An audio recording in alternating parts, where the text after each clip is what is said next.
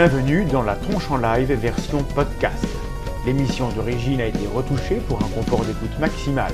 Vous pouvez la retrouver en version originale et vidéo sur YouTube. Cette version podcast est montée par Corentin. Bonsoir. Eh ben dis donc, voilà, c'est bah, c'est donc une émission qui commence en beauté. Et, euh, et, et pour poursuivre avec cette émission officielle visible, eh ben, je vous annonce que je vais lire l'éditorial écrit par Assermandax, Bonsoir. qui débute par une citation. Certitude absolue contre incertitude absolue. La seule chose dont je sois sûr, c'est que je doute, disait Descartes. Les sceptiques depuis l'Antiquité nous répètent qu'il faut renoncer à l'idée chimérique de la certitude absolue sur quoi que ce soit et se contenter de l'explication la plus vraisemblable, tout en reconnaissant son caractère fragile car incomplet. Heisenberg et la physique quantique ajoutent au doute l'indétermination, comme si la nature elle-même hésitait. C'est une image, une métaphore. Mais parfois la matière n'a pas l'air bien certaine de ce qu'elle doit faire, et si elle va, oui ou non, respecter le principe de causalité, par exemple. La science a pour travail de nous expliquer comment tout cela fonctionne, comment la matière interagit avec elle-même, comment apparaît l'univers, comment se forment les atomes, comment est émise la première lumière, puis comment il est possible que tout cela forme une planète, ou une chimie complexe soumise à la sélection naturelle des réplicateurs aboutissent à des organismes qui finissent par nous ressembler. Le problème dans tout ça, c'est que nous n'avons pas la certitude que la science soit vraiment capable de tout nous expliquer, de tout savoir. On a compris depuis Galilée que la science, pour parler le langage de la nature, n'a pas d'autre choix que d'utiliser la mathématique. Seulement voilà, qu'est-ce qui nous prouve que cela fonctionne vraiment? Ceux qui pensent non seulement que la science n'a pas réponse à tout, mais qu'en plus elle se trompe dans les réponses qu'elle nous fournit, ont souvent à la bouche le nom de Kurt Gödel, le mathématicien qui, en 1931, brise le rêve de ses collègues qui voulaient obtenir la, la complétude du système d'axiomes des mathématiques. Gödel, au contraire, démontre leur incomplétude. Son théorème dit qu'il existe des propositions vraies qui sont indémontrables à l'intérieur d'un système d'axiomes. 80 ans plus tard, ceux qui défendent la médecine quantique, l'homéopathie, le voyage astral ou la radiesthésie croient pouvoir répondre aux critiques rationnelles en invoquant Gödel. Pour eux, la science est juste incapable d'ouvrir les yeux sur la réalité. Leur théorie personnelle est vraie, mais indémontrable par la science, comme Gödel l'a expliqué. La vérité, c'est qu'il s'agit d'un travestissement du travail de Gödel qui n'a pas vocation à être exporté en dehors du langage mathématique. Et c'est ce que nous allons tenter de vous expliquer avec notre invité Nico Tup, qui est un intervenant régulier de Podcast Science, l'excellente émission de vulgarisation que vous pouvez écouter tous les mardis ou en replay.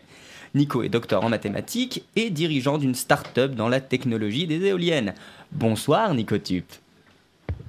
Salut. Bonsoir. Voilà, donc techniquement tout va bien. Pour l'instant, on s'en sort bien. Pour Nous sommes très heureux. Euh, voilà, donc euh, bonjour à tout le monde, merci d'être avec nous.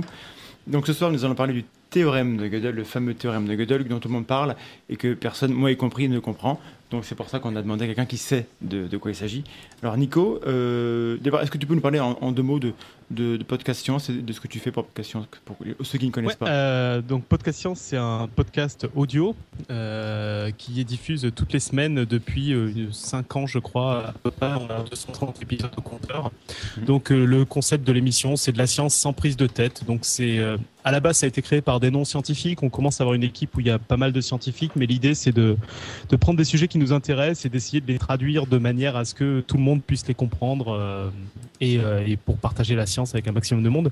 Donc on a un site internet, podcastscience.fm, on diffuse en podcast audio et on a une version écrite de tout ce qu'on fait qui permet aussi de consulter en écrit, euh, ce qui est un peu une particularité. Et, ce- voilà, et puis je crois qu'on vous avait reçu, nous, euh, ce n'est qu'un juste retour des choses, pour notre émission sur l'homosexualité, donc c'était... euh, Oui, on a qui était à Paris un- il y a quelques un- mois. Un sujet sur la génétique et Vlad avait parlé de. J'avais parlé de la place euh, des, euh, des sexualités et identités alternatives dans la pop culture et surtout le jeu vidéo. Voilà. Et Pod- Podcast Science, c'est aussi là que- qu'intervient souvent Pierre Carner, qui était notre invité la dernière fois. Absolument. Euh, voilà, qui était aussi invité d'ailleurs à cette édition de Podcast Science sur voilà. l'homosexualité. C'est une petite famille. C'est ça. On, on se croise euh, souvent. Alors, euh, du coup, en préparant cette émission, on a organisé ça en, en trois grandes parties. Et d'abord, on voulait commencer euh, par te demander de nous expliquer ce que c'est qu'un logicien, en gros, et euh, nous parler des maths, etc., euh, pour faire une introduction en douceur, sans trop trop de, de formules. hein. on ne va pas écrire au tableau. Ouais, ouais. Voilà. Et euh, ouais, en particulier, j'avais insisté sur dire qui présentait ce que c'est un logicien parce que le théorème de Gödel, c'est un théorème de logicien et c'est quand même des bêtes assez particulières, euh, les logiciens, parce que c'est des gens qui s'attachent à tout, tout, tout, tout définir. Oui. Euh, concrète- concrètement, les, mais et même quand on a dit tout définir, euh, en général, la plupart des gens dans leur imagination se rendent pas compte de ce que ce que ça veut dire, quoi. C'est-à-dire que euh, si vous prenez un peu les, les bases de les bases des mathématiques, un peu comme on les fait aujourd'hui, c'est ce qu'a fait Euclide dans un bouquin qui s'appelle Les éléments. C'est un bouquin où pendant les, toutes les premières pages, il définit tout. Il dit ben voilà un point, ce que je vais appeler un point, ça va être ça. Mhm. Une droite, je, je crois qu'un point, il dit que c'est quelque chose qui n'a pas de qu'on ne peut pas diviser. Euh, il va dire ce que c'est une droite, il va dire ce que c'est, euh, qu'est-ce que c'est une droite à deux points, une droite qui passe par deux points, etc. Donc il va poser plein de règles du jeu pour à la fin euh, pouvoir faire des démonstrations et à la fin du premier volume des éléments, qui est ce petit volume, il arrive à démontrer le théorème de Pythagore. Et c'est un peu ça qui a, qui a lancé cette logique de dire on va essayer de tout définir, d'être le, le- d'aller le plus jusqu'au bout des définitions. Et, c'est là où euh, c'est important de comprendre que le théorème de Gödel s'inscrit là-dedans. Et même les mathématiciens, la plupart, prennent plus le temps forcément de tout définir. C'est-à-dire que les Ah oui. mathématiciens définissent beaucoup plus de choses que dans les autres sciences. Ils prennent beaucoup plus de temps à définir ce qu'ils vont utiliser comme hypothèse et, euh, et comme règle. Mais même euh, les- la plupart des mathématiciens prennent plus le temps de dire qu'est-ce que c'est l'addition, pourquoi j'ai le droit de faire 1 plus 1 égale 2. Euh, Oui. Alors qu'il y a des logiciens qui, pendant, je crois, plusieurs centaines de pages, se sont amusés à démontrer que 1 plus 1 égale 2, par exemple. En même temps, s'il faut deux volumes pour faire Pythagore, euh, le mec qui veut faire des trucs compliqués va, il va passer sa vie. Quoi. Ouais, et, et en plus, deux volumes pour faire Pythagore, euh, il y a d'autres derrière qui se sont dit c'est peut-être pas suffisant, quoi. Ah, en plus. Donc, euh, Mais ça, Ouais, c'est voilà. c'est les C'est pour ça qu'on les aime pas, les mathématiciens, parce que sont jamais contents, c'est jamais assez euh, Bah, expliqué. Oui et non, parce que ce qui est intéressant dans un contexte comme le vôtre, un contexte d'émission sceptique, c'est que, et qui va, qui va bien faire le lien avec Gödel, c'est que le théorème de Gödel, c'est un théorème de maths et les maths les plus pures et les plus rationnelles qu'on puisse trouver. C'est-à-dire que c'est très très loin d'un théorème ésotérique. Le théorème de Gödel, tout est défini. Le moindre mot qui apparaît est défini et le moindre saut de ligne est justifié. C'est pas du euh, en gros ça marche ou que ça. Non, non, c'est tout est défini parfaitement. Donc euh, c'est pour ça que je voulais insister sur euh, qu'est-ce que c'est que un logicien, et- etc. Quoi. Mais des- En particulier, oui. ouais. Enfin, juste parce que le, donc, Gödel, ça s'inscrit dans, dans ce qu'on a appelé dans, dans l'édito un, un système d'axiomes. On va y revenir parce que c'est le, c'est l'élément important pour comprendre le, le théorème, est-ce que j'ai compris? Donc voilà, donc pour, pour- pour partir d'un système d'axiomes, il faut un système d'axiomes, c'est le cadre dans lequel on définit tout au, point de- au départ pour après avoir des Voilà. conclusions. Alors, euh, en général, dans une théorie, il y a des définitions. Donc ça, c'est comme je disais, voilà ce que c'est un point, voilà ce que c'est une droite. Mhm. Et à côté de ça, euh, il y a des axiomes qui vont plus être des propriétés qu'on va, décider, dont on va décider qu'elles sont vraies. Ah. Par exemple, dans la géométrie euclidienne, on va dire, bah, par deux points, il passe une droite. Donc on a décidé de croire Que voilà, que c'était vrai. Ah, bah, Alors, il y a beaucoup de gens, pour les axiomes mathématiques, ils sont assez simples, tellement simples que la plupart des gens se disent c'est débile d'avoir besoin de, de préciser qu'on suppose ça. Mais en fait, les mathématiciens, l'idée, c'est qu'ils disent moi, je vais me servir de cette euh, règle-là, donc je la pose, et je montre que je ne l'ai pas démontrée, juste je la pose. Ok, oui. Et euh, c'est important de comprendre ça parce qu'un axiome, comme on a posé qu'il était vrai, il n'y a rien qui ne prouve qu'il est vrai. Et euh, si on reprend la géométrie euclidienne, qui est un bon exemple parce que les gens arrivent à le visualiser, il y a le sixième axiome qui dit par un point extérieur à une droite passe une seule droite parallèle. Mhm. Donc si vous faites le dessin dans votre tête, vous avez une droite, vous faites un point à l'extérieur de la droite, il y a une seule droite parallèle qui passe. Ça, c'est un axiome. Donc sur, un plan, ça, c'est ça. Sur un- alors, c'est un- axiome. ça veut dire sur un plan. Euh, Euclidien, ça veut dire sur un plan, et justement, c'est un axiome. Mhm. Et il y a beaucoup de gens pendant longtemps qui se sont dit peut-être que c'est pas un axiome parce que ça paraît plus compliqué que dire par deux points passe une seule droite. Et donc ils ont essayé de raisonner par l'absurde, c'est-à-dire en supposant qu'il était faux et en voyant s'ils arrivaient à une contradiction. Et en fait, ils sont arrivés à construire d'autres géométries. Donc ça veut dire qu'on a plusieurs théories mathématiques qui sont contradictoires entre elles, mais qui donnent des ensembles cohérents entre cohérents chacun. Donc on a la géométrie euclidienne qui est la géométrie plane, et on a la géométrie sur une sphère, par exemple sur un ballon. Si euh, les droites, ce sera plutôt des grands cercles qui passent par les par les deux, dia- deux points diamétralement opposés. Et, euh, et on n'aura pas cette propriété du sixième axiome, mais on arrivera à faire de la géométrie dessus. Donc on a des, de la géométrie où euh, par, une, par un point passent plusieurs droites parallèles à, à une autre. Voilà, alors il y a, y a des, il y a plusieurs hypothèses. On peut dire que n'en passe aucun. Ah, Euh, mieux. Ou alors passe une infinité de droites. Ah, mince. Alors, dire passe 3 droite, les mathématiciens, ils n'aiment pas. En général, c'est soit 1, soit 0, soit une infinité. D'accord, 1, 0, l'infinité, C'est- bien. Mais c'est propre. En général, euh, c'est bien rangé. Et donc, justement, c'est ça la, la- la- la grande différence aussi euh, entre le, enfin, des maths, c'est qu'il y a un langage qui est très, qui est très, qui est très, très précis. Et Voilà. que le langage des maths, il, et ça va être au, au cœur du sujet, le langage des maths, il est très dur à traduire dans le langage courant, verna- vernaculaire, avec des mots euh, ouais, qui ne sont pas, Alors ça, qui je sont pense pas faits pour faire les maths à la base. Quoi. On va peut-être parler un peu plus du théorème de Gödel avant d'en venir justement aux applications réelles. Oui, Mais en, effet, le, le langage courant, euh, si on parle juste des contradictions, on se rend pas compte à quel point on passe notre temps à avoir des contradictions. Eh oui. Et alors que c'est interdit en maths. Enfin, je vous avez parlé dans une vidéo de dissonance cognitive. Euh, Mhm. L'humain, c'est une bestiole à dissonance cognitive concrètement. Et euh, les maths, c'est- interdit ça. c'est pas- c'est pour ça qu'on n'aime pas trop les maths quand on est humain, en fait. Donc toi, tu n'es pas totalement humain, donc tu aimes les maths, c'est ça? C'est pour ça. c'est ça. Non, non, pas exagéré. Mais c'est un contexte. C'est plutôt pour ça qu'en fait, il y a- il y, a une citation. Je me souviens plus des auteurs. J'ai une mémoire qui est atroce. Mais une citation qui dit euh, c'est pas les maths qui sont compliquées, c'est le monde autour qui est compliqué. Parce que finalement, les maths, c'est des règles bien posées, simples euh, et euh, des règles d'interaction simples Mhm. qui s'abstraitent de tout ce côté euh, flou du monde en fait. Les concepts flous, c'est vrai. Oui, oui, mais euh, enfin, pour avoir fait un, un peu de maths euh, en, en- terminale S, il y a quand même des choses euh, qui sont sûrement simples, hein, mais euh, on n'est pas remis pour les utiliser. Quoi.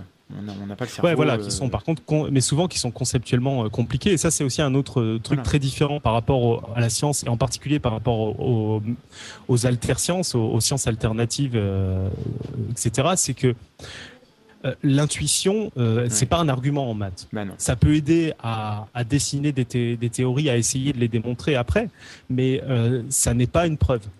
J'irais même jusqu'à dire que l'intuition n'est jamais une, une- une bonne, un bon argument dans n'importe quelle science.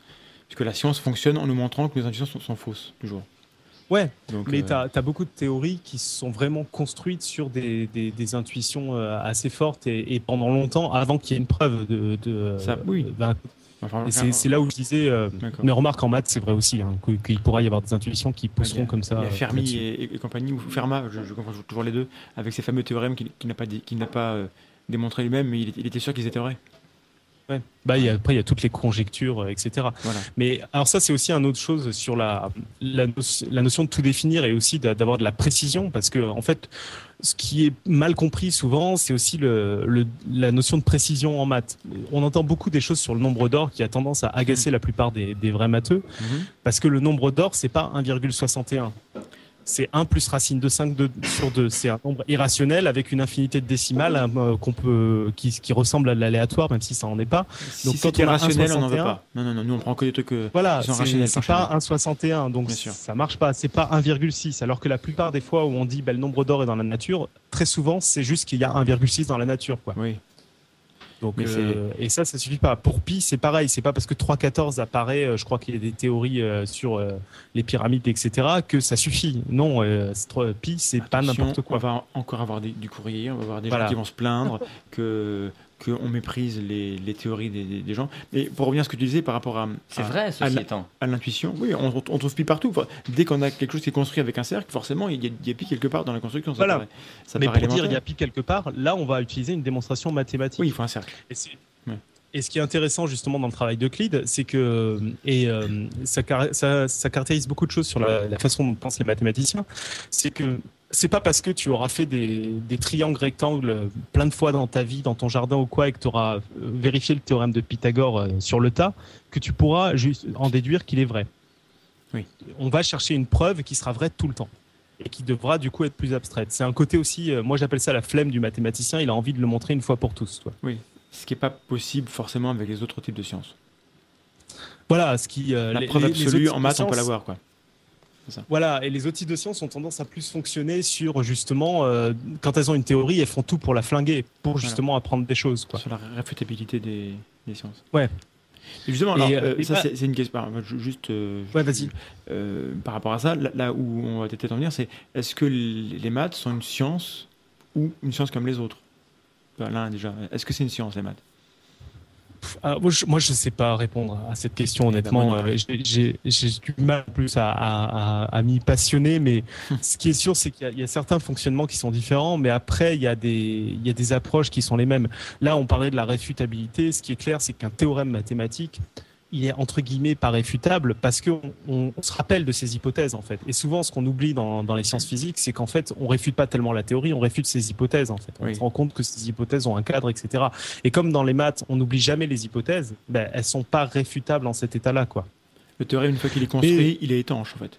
Voilà, la, seule réfutabilité, c'est de montrer que la démonstration est fausse. Et ça peut arriver. Typiquement, tout ce qui est euh, là, toutes les constructions dont on parle de Gödel, c'est aussi à une époque où on s'est rendu compte que nos systèmes d'axiomes n'étaient pas assez euh, était pas assez poussé et permettait des contradictions.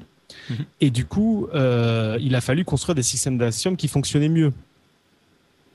Et il y a un peu un choix politique, parce que du coup, on se dit, est-ce que certaines théories, on les garde ou pas, parce qu'elles ont l'air bizarres, toutes les théories sur l'infini, par exemple. Oui. Il y a eu aussi toute une bataille, et c'est là où on rejoint sur le côté, est-ce que c'est une science ou pas, parce qu'il y a de l'évolution. En fait, il y a eu tout plein de mathématiciens qui se sont battus contre cette rationalisation des, des maths en disant, non, l'intuition, c'est important. D'accord.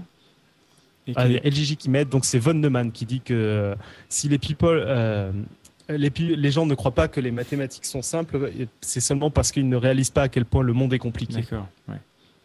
Mais justement, euh, pour peut-être parler de cette opposition ou pas entre entre maths et sciences, si on part du principe que la science, on définit la science comme j'aurais tendance à le faire, comme des modèles qui expliquent comment marche le monde, dans la mesure où les maths on commence par créer un monde en posant des, définitions. En fait, on travaille sur un monde imaginaire. On n'est pas sur le monde réel. Donc peut-être qu'en effet, c'est juste un, outil, c'est un jeu euh, de, logique, une construction. et après, euh, en physique, on, on est à l'interface et on applique ces modèles-là dans, le monde réel. Mais les maths en elles-mêmes. Alors, ce, que, ce, que, tu dis est vrai d'un si, point de vue purement théorique, c'est vrai ce que tu dis. Mais en fait, surtout euh, de plus en plus, les problèmes que se posent les mathématiciens sont inspirés par des problèmes que ont les physiciens et les autres sciences et donc sont directement inspirés du monde réel. Après, euh, eux, ils s'y intéressent de manière théorique. Mhm. mais euh, tu as quand même ce lien-là qui existe.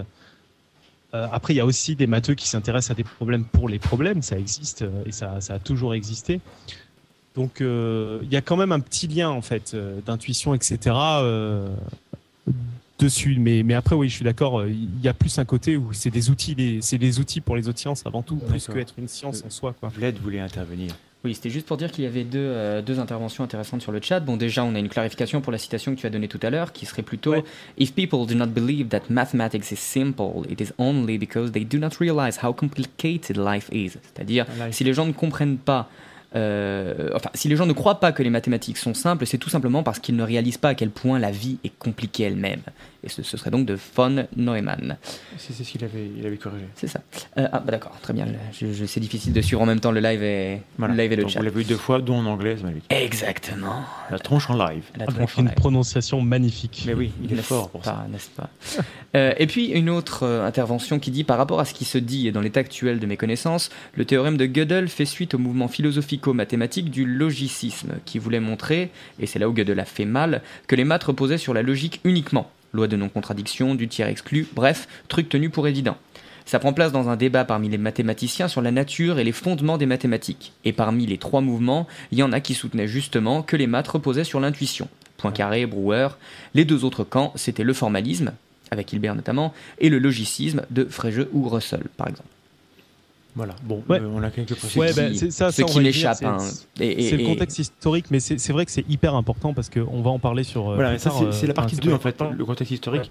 Et donc là, on, on, va, juste continuer l'introduction sur, le, sur ce que c'est que les maths. On a parlé donc du lien avec la science, mais j'aimerais que tu nous parles du lien entre les maths et le réel, parce qu'il y a un truc qui est étonnant, c'est qu'a priori, les maths, ça marche pour décrire le monde. Et ça, en soi, c'est bizarre. Ouais, alors ça, pour le coup, moi, ça, ça me travaille moins parce que les maths, c'est quand même une, une arme euh, de destruction, enfin une arme de construction massive en fait pour, pour justement modéliser n'importe quoi. Oui. C'est-à-dire que justement, tu as des théorèmes qui sont extrêmement puissants. Le fait qu'on arrive avec des fonctions à modéliser la bourse ou je ne sais quoi, enfin, la bourse c'est peut-être un mauvais exemple, ça va pas être des fonctions, mais avec euh, de modéliser des mouvements de planètes, etc. C'est aussi parce que bah, on a eu dit, on a des outils qui sont tellement puissants qu'en fait, ils pourraient modéliser n'importe quoi à, en mettant une complexité suffisante à l'intérieur. Mais Et ça a été prouvé. C'est ça qui est intéressant, c'est que, enfin, euh, on a parfois ces questions dans les gens qui, nous regardent, c'est que comment ça se fait que, le cerveau qui n'a pas évolué pour faire des maths, qui, hein, à la base, on est quand même des, des primates dans, dans la savane et on essaie de, de survivre en, en- en évitant de se faire becter par des, par des ours, en gros. Euh, comment ça fait que euh, ce- le, le cerveau, qui est le même, hein, euh, à l'heure actuelle, soit capable Mhm. de produire cet outil-là, qui, comme tu dis, a une puissance incroyable parce qu'il il peut mo- modéliser a priori tout. Euh, en fait, quand tu soi, dis le cerveau étonnant. a pas le cerveau a pas grandi pour faire des maths, peut-être que, que justement la capacité à faire ce type de raisonnement a été un avantage évolutif aussi. hein. Oui, d'une cer- certaine manière, bien sûr. Mais euh, on n'a pas évolué pour faire des, des fonctions pour calculer le, le cours de la bourse, alors qu'il y a des gens qui essayent maintenant et, et avec des, des Non, mais euh, dans, dans l'histoire de l'humanité, le fait de pouvoir faire du commerce, par exemple, ça a permis de se développer, d'aller euh, d'aller beaucoup plus Mais des- rapidement que d'autres oui, espèces, les- à de la richesse, etc. les gens qui faisaient le commerce, derrière. les gens qui étaient déjà Homo sapiens, ou en tout cas au, dans. Enfin, Oui, non, c'est vrai. il s'est passé des choses avant. C'est pas ce- a, a priori, à ma connaissance, c'est pas ce filtre-là qui a été dé- déterminant Ouais, ouais. dans l'histoire. Ça a eu un rôle forcément. Mais donc du coup, le, le fait qu'on ait cette capacité-là, qui est certainement due à autre chose, qui n'a pas été sélectionnée au départ, c'est vrai que c'est Mm. en soi, c'est bon, c'est- une, une énigme. Peut-être qu'on aura une, une réponse. Mais à l'heure actuelle, Ouais. c'est- assez in- interpellant pour. euh, pour Ouais, c'est interpellant. euh, c'est vrai que c'est interpellant. Après, euh, Et donc toi, toi ça, est- t'inspire pas grand-chose cette, cette Non, relation entre que le, les maths et le pour réel? moi, pour moi, euh, c'est vraiment des outils qui sont faits euh, pour aller. euh, Ce qui est vrai, c'est que le déclenchement de commencer à faire des maths, c'est vrai que c'est étonnant et tu as raison, c'est très intéressant. de se- Je me demande enfin, si on trouvera un jour une réponse à ça. Mhm. Après, sur le fait que les maths sont efficaces, ils sont construits pour ça, ils sont construits pour être efficaces. Donc, donc en effet, ils arrivent à modéliser le réel. Peut-être ce qui est plus étonnant, c'est le fait que le, le réel se laisse modéliser, c'est-à-dire par exemple Voilà. qu'on ait une notion d'expérience reproductible. Mhm. Ça, ça peut être étonnant de se dire, bah tiens, on a un monde où on arrive à reproduire des choses. Et là, c'est limite, pour. ouais, voilà, c'est ça. C'est-à-dire qu'à partir du moment où on a un monde où on peut reproduire des choses, on peut commencer à faire justement de la science et, et aussi faire des maths, parce que c'est aussi sur ça que sont basés. Enfin, les maths laissent pas la, ont, ont beaucoup de mal avec des théories qui ne sont pas reproductibles, voire même euh, ne savent pas faire, quoi. Les probabilités aident, c'est-à-dire ils sont pas complètement reproductibles, mais il y a quand même des comportements qui reviennent. Non, ce qui est étonnant, c'est pas là où les il y a un lien avec la science, quoi. C'est pas les maths, c'est le monde, en fait. C'est ce qui est étonnant. Ce que tu es en train de me dire. Bah, toi, trouve que- toi, mathématicien, pour toi, les maths, c'est parfaitement banal. En revanche, le monde, c'est bizarre. Après, je crois qu'il y a des gens, alors là, je suis pas spécialiste, qui ont bossé là-dessus, hein, qui ont montré, par exemple, que euh, on pouvait vivre qu'en dimension 3, que en- dans, Oui. dimension 2 ou plus, c'est c'est pas, c'est pas top. Euh, du coup, j'imagine qu'il doit y avoir des résultats aussi qui disent qu'un monde où euh, rien n'est reproductible, ça doit pas être très, très super stable, quoi. Mais euh, il y a la théorie comme quoi l'univers serait un, un hologramme. Bon, c'est pas, c'est pas le Ouais, sujet de ce soir. hein, ça. ai- et- mais du coup, là, la dimension 3, du coup, elle est un petit peu optionnelle, j'ai l'impression. Mais bon.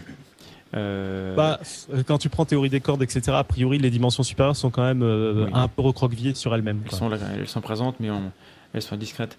Euh, alors, tu- dans le document de travail, tu avais écrit alors, un truc que je, je ne connais pas le paradoxe de Banach-Tarski. Est-ce que tu veux Ouais, bah ça c'était dans l'exemple dont on a parlé un peu sur les axiomes où euh, ils peuvent être vrais ou faux et ils paraissent débiles. Il y a un axiome qui est assez déroutant parce que c'est ce qu'on appelle l'axiome du choix. Il est déroutant parce qu'il paraît vraiment débile encore plus que l'axiome des parallèles. Grosso modo, il dit que dans un ensemble, on a le droit de choisir un élément. Ah oui. Voilà, ça va. C'est basique. Donc c'est un truc on se dit, ça paraît, ça paraît cohérent de l'accepter. Et en fait, si on accepte ce truc-là, on arrive à démontrer des théorèmes extrêmement déroutants et justement qu'on n'arrive vraiment pas à appliquer dans le monde réel, dont ce, ce paradoxe, ce théorème-là, qui est que on prend une sphère, donc un ballon, et on peut le découper en six morceaux et reconstruire en les réorganisant deux ballons qui font exactement la même taille que le premier. Oui, alors là, du coup. euh, Voilà, Euh, création de matière, tout ça, tout va bien. c'est- Vichos a fait une super vidéo là-dessus euh, récemment. Si vous voulez tous les détails, il, a- il est rentré dans le détail, euh, c'est bien courageux. Ça veut dire que en fait le ballon, il est, il- en fait, euh, la peau du ballon est plus fine pour les deux ballons. En vrai, c'est ça, Non, non, non, c'est vraiment la même chose. C'est deux fois plus de volume, quoi. D'accord. Et donc, et donc Tout la, va bien. la surface double, le volume double. Et Voilà, bon, par contre, c'est des découpages qui sont un peu compliqués à faire dans le monde réel, voire pas possible pour l'instant, en tout cas. Ah. Euh, Vichos avait l'air de dire dans sa vidéo qu'il y avait des physiciens qui essayaient de, de voir comment ce serait applicable au monde réel, mais je crois que pour l'instant, ils n'ont rien trouvé.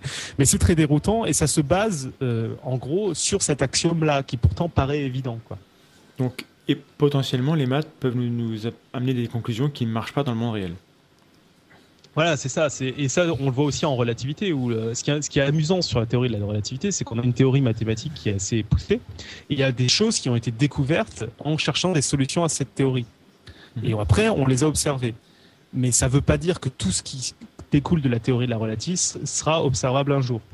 Ok, oui. C'est pas parce que c'est des solutions que ça va marcher dans le monde réel. On a un truc qui modélise, mais c'est pas parce que toutes les donc typiquement tout ce qui est trou de verre, etc.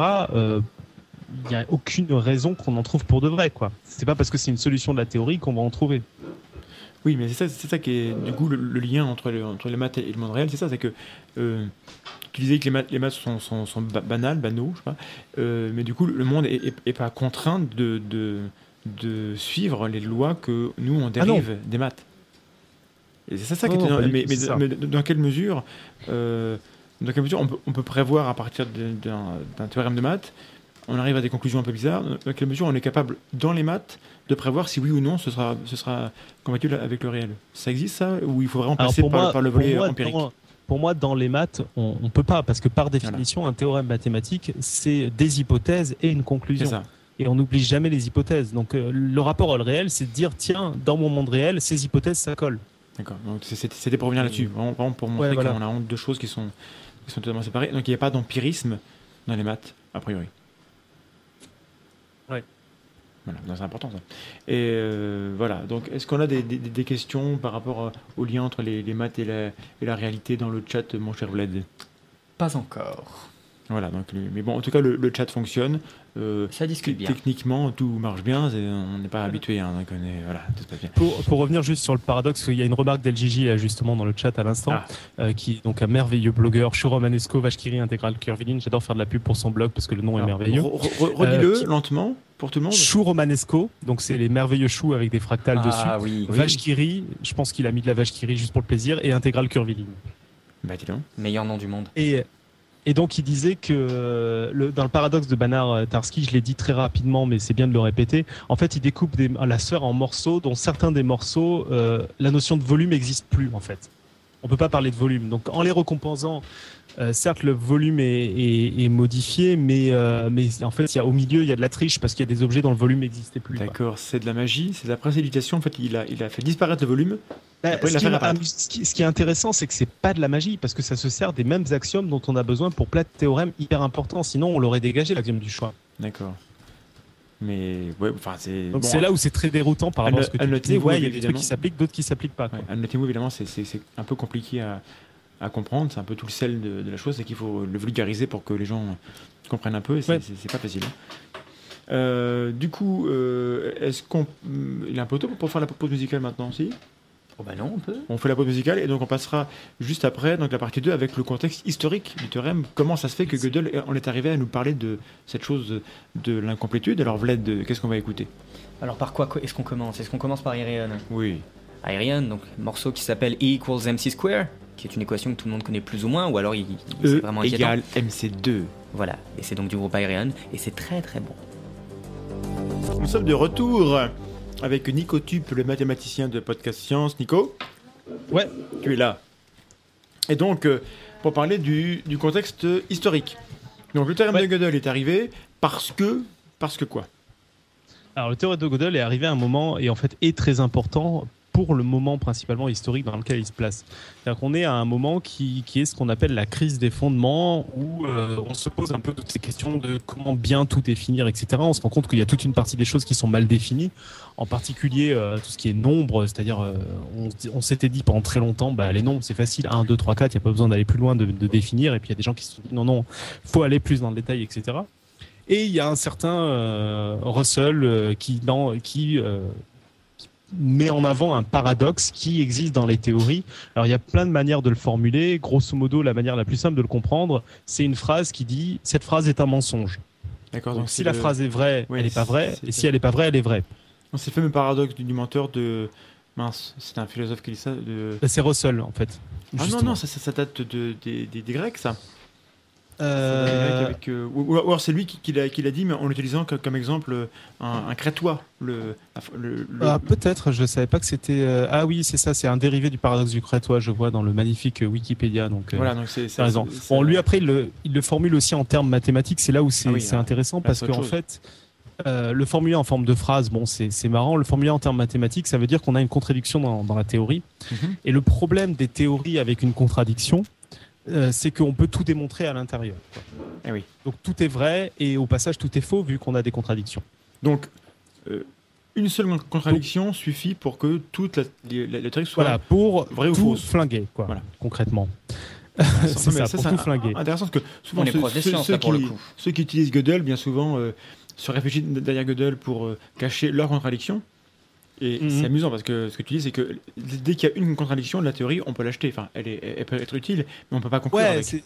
c'est ça. Alors après, il faut faire attention à ce qu'on appelle contradiction. Là, je parle d'une contradiction mathématique, c'est-à-dire une, un- une propriété dont on a montré qu'elle était vraie et fausse. Vrai et Euh, fausse. une contradiction dans, dans une théorie scientifique, c'est très différent parce que quand tu as une contradiction, par exemple le, le mouvement de certaines planètes qui collent pas parfaitement avec la mécanique newtonienne, c'est pas une contradiction de la théorie, c'est un- une limitation du modèle si tu veux, mais Oui. ça va pas tout remettre en cause. En gros, tout ce qu'on a utilisé, on continue d'utiliser la mécanique newtonienne pour plein de trucs parce que c'est plus simple que la relativité, ça marche très bien, mais c'est moins précis que la relativité, quoi. Donc que Newton là, n'avait pas totalement faux. Voilà. Et, et là, c'est un peu ça qui va dans ce sens de cette crise des fondements aussi. C'est pas parce qu'on a trouvé une contradiction que tout ce qu'on a montré par le passé est faux. Parce qu'en fait, on se rend bien compte que on a quand même démontré des trucs qui avaient l'air de bien marcher. Et on a fait toute une théorie pendant des années, des années, des milliers d'années qui marchait bien. Euh, on a trouvé une contradiction, ça remet tout en cause. Mhm. Mais on se rend bien compte qu'il y a un problème. Donc la, la, la philo derrière a plus été de se dire on va remettre un système d'axiomes qui va empêcher de faire ça. D'accord. Euh, mais et on va s'arranger pour que ce système d'axiomes permette toujours de faire les trucs qui marchaient bien. Donc en fait, il cherchait un système d'axiomes en- euh, entre guillemets absolu, à partir duquel on puisse plus se Alors tromper. ça c'est un, non Ça, c'est un autre élément. Déjà, Ah. il y avait le côté, on va réparer nos axiomes. Quoi. On va mieux définir On nos trucs et on va axiomes. faire attention à ce qu'on puisse pas euh, tout casser. Attends, je, je, Après- juste une, pa- une pause, qu'on a Ouais. parfois des, des, des jolies phrases. Donc la phrase de, ce- de ce soir, c'est on va réparer nos axiomes. C'est c'est très beau, merci. Voilà, C'est élégant. ça va être le titre. Et donc, euh, une fois qu'on a réparé nos axiomes, euh, comme je disais tout à l'heure, euh, le- le- les mathématiciens, c'est des flemmards. Donc, ils se disent, on s'était quand même sacrément chiant à faire de réparer nos axiomes. Mhm. Donc, on va tâcher de le faire une fois pour toutes et pour de bon. Donc, pour, pour le faire une fois pour toutes et pour de bon, il faut d'abord qu'on démontre que avec ces axiomes-là, on pourra jamais avoir de contradiction. Comme ça, ce sera fait, ce sera réglé. Mhm. Et deuxièmement, il faut qu'on démontre que tous- toutes les propriétés qu'on peut écrire avec ces axiomes et avec ces définitions, on peut les démontrer. Ah, et c'est là qu'intervient Gödel, je crois. Et c'est dans les deux cas qu'intervient Gödel. ah en fait. j'ai raté un truc. Avec les deux théorèmes de Gödel, il intervient dans les deux cas. Donc ça, c'était le grand rêve de Hilbert en particulier, qui disait voilà, bah, prouver que la théorie du moment, euh, concrètement, elle permet de tout démontrer et en plus, elle est cohérente. Comme ça, ce sera fait, réglé une fois pour toutes. Les mathématiques sont parfaites et, euh, et tout, tout peut être démontré dedans, donc on peut continuer à jouer. Quoi. Et donc c'est dans ce contexte qu'arrive Gödel, où il montre sous certaines hypothèses, et on va revenir sur les hypothèses parce que tout théorème a des hypothèses. Il dit ben non. Euh, D'abord, il existe dans cette dans, dans cette théorie, et en fait dans toute théorie qui contient euh, les nombres, on va préciser ce que ça veut dire contenir les nombres. Dans toute théorie qui contient les nombres, il existe une proposition, au moins une, qui est vraie mais qui n'est pas démontrable. D'accord, une, au moins une, donc c'est ou une ou l'infini, quoi. Ouais, alors en, en fait, avec sa construction, tu peux en construire une infinité. Parce Ah. qu'en fait, ce qui se passe, c'est qu'une fois que tu en as trouvé une qui est pas démontrable, bah, tu te dis très bien, je vais la poser en axiome. Et voilà. et maintenant, et avec celle-là c'est l'axiome, bah non, en fait, tu continues et tu peux construire une infinité de théories qui marche pas. Donc là, il flinguait le premier rêve, le rêve de complétude.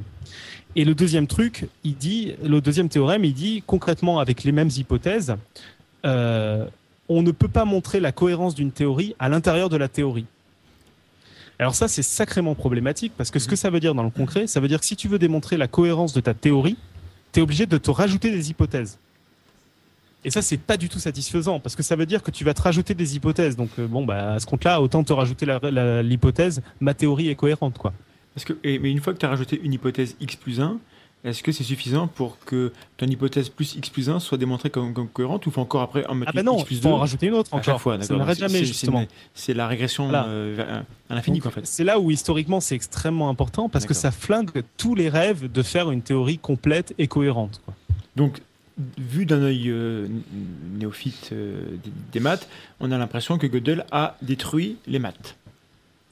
Alors il a pas détruit les maths. hein. Il a tout cassé les maths. C'est pas très gentil. Il a, il, a, il a pas détruit les maths parce que euh, juste en effet c'est moins parfait que ça pourrait l'être. Je pense qu'il y a beaucoup de rêves moins mathématiciens qui sont déçus, mais euh, il a. Moi j'aime bien formuler ça comme ça. En gros les mathématiques sont pas parfaites, mais au moins on l'a démontré quoi. Oui, au moins on le sait.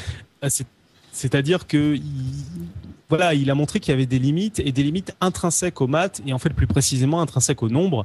Et il se trouve qu'aujourd'hui, faire des maths sans les nombres, c'est assez compliqué. Il y a des théories qui existent, qui n'ont pas trop besoin des nombres, mais c'est quand même assez limitant parce que ben, on va plus pouvoir faire des additions, on va plus pouvoir faire des multiplications, on n'a plus les nombres. Des, maths, alors question totalement euh, hein, d'un mec qui n'y connaît rien. Des maths sans nombres. On, en deux mots, on les utilise comment bah, Quand tu fais de la géométrie, par exemple, si tu fais vraiment de la géométrie à la façon des Grecs, sans poser tous les, euh, toutes les équations que des rapports. Voilà, tu fais des rapports, tu vas et tu vas parler purement en géométrique. Dans Euclide, finalement, il n'a pas vraiment besoin de nombre euh, de mémoire dans ses éléments. quoi. Il va parler d'intersection de droite, etc. Quand, quand, on fait des rapports, on n'a pas des nombres, non? Alors, quand tu fais des rapports, si, mais euh, typiquement, euh, sur tout ce que fait Euclide, tu as, des façons de formuler la, géométrie euclidienne avec certains axiomes qui sont un peu limitants, mais où tu as une théorie qui est complète, là où tu peux tout démontrer à l'intérieur. Et pas de nombre. Et voilà, bah, il n'y a pas de nombre, sinon ce ne serait pas le cas, parce qu'il y a le théorème de Gödel. D'accord. Donc ça, c'est introduit aussi. Pardon, je, suis très basique, mais parce que euh, ça m'échappe un petit peu. Je pense que la plupart des gens risquent de, passer à côté du tout. donc, euh, on peut, donc la géométrie, c'est des maths sans nombre. C'est tout bête, hein, mais c'est important de, le répéter. Alors, pas toute. Il faut faire attention quand tu dis ah, ça, parce qu'il y a, tu peux avoir une partie de la géométrie, une petite partie de la géométrie qui va être des maths sans nombre. Après, il y a plein de résultats mathématiques en géométrie qui ont besoin des nombres pour. Euh, pour y arriver quoi.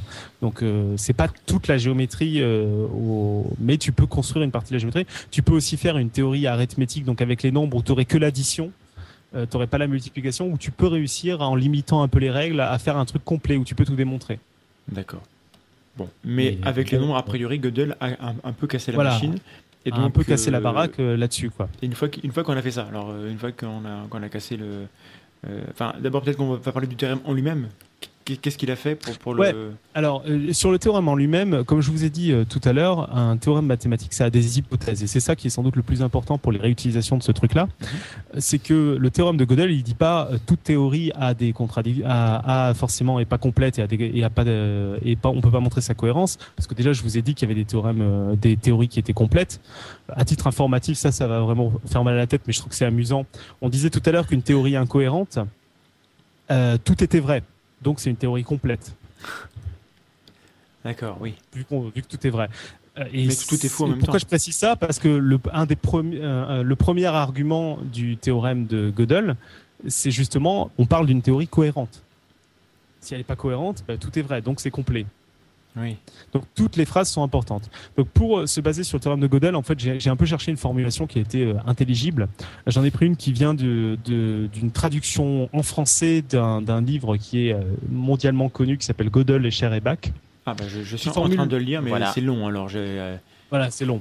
Et c'est un peu, euh, c'est un peu fastidieux par moment parce que justement, il y a toutes les, les histoires de système auto-référence, cette phrase est, fausse, etc. Qui, qui sont pas faciles.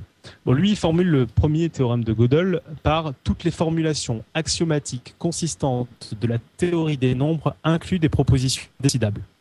Donc là, on va y aller mot par mot parce que tu tous les mots c'est important. Voilà. oui. Là, c'est pas possible.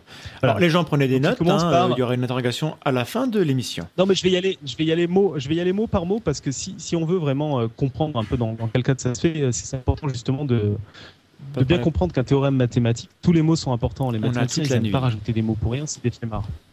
Donc, on a parlé d'abord de toutes les théories axiomatiques. Donc les formulations axiomatiques, en fait, c'est ce dont je parle depuis le début, c'est des trucs où on a des axiomes, on a des on a des règles pour de faire des démonstrations, pour à partir des axiomes et une propriété qui est vraie, de dire celle la suivante, elle est vraie, et de petit, de, de proche en proche comme ça, on arrive à démontrer d'autres propriétés. C'est ça une euh, formulation axiomatique.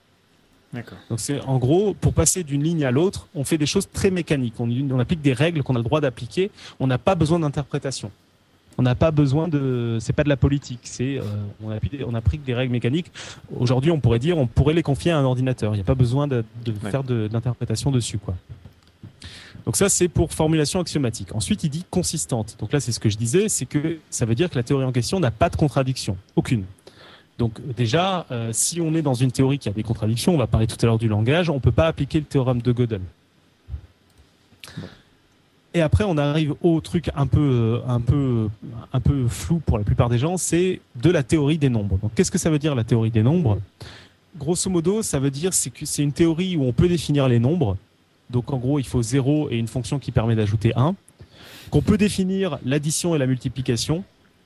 Et puis, il faut aussi un certain nombre d'énoncés. Bon, ils sont parfaitement précisés. Je vais pas les préciser ici parce que ça, ça vaut pas le coup de, de plonger dans, dans, le détail. Mais grosso modo, c'est ça. Ça, ça veut dire euh, deux choses à la, à la fois importantes. Ça veut dire que c'est pas toutes les théories où on utilise des nombres. On parlait tout à l'heure du langage ou d'autres choses. On n'a pas forcément besoin des nombres.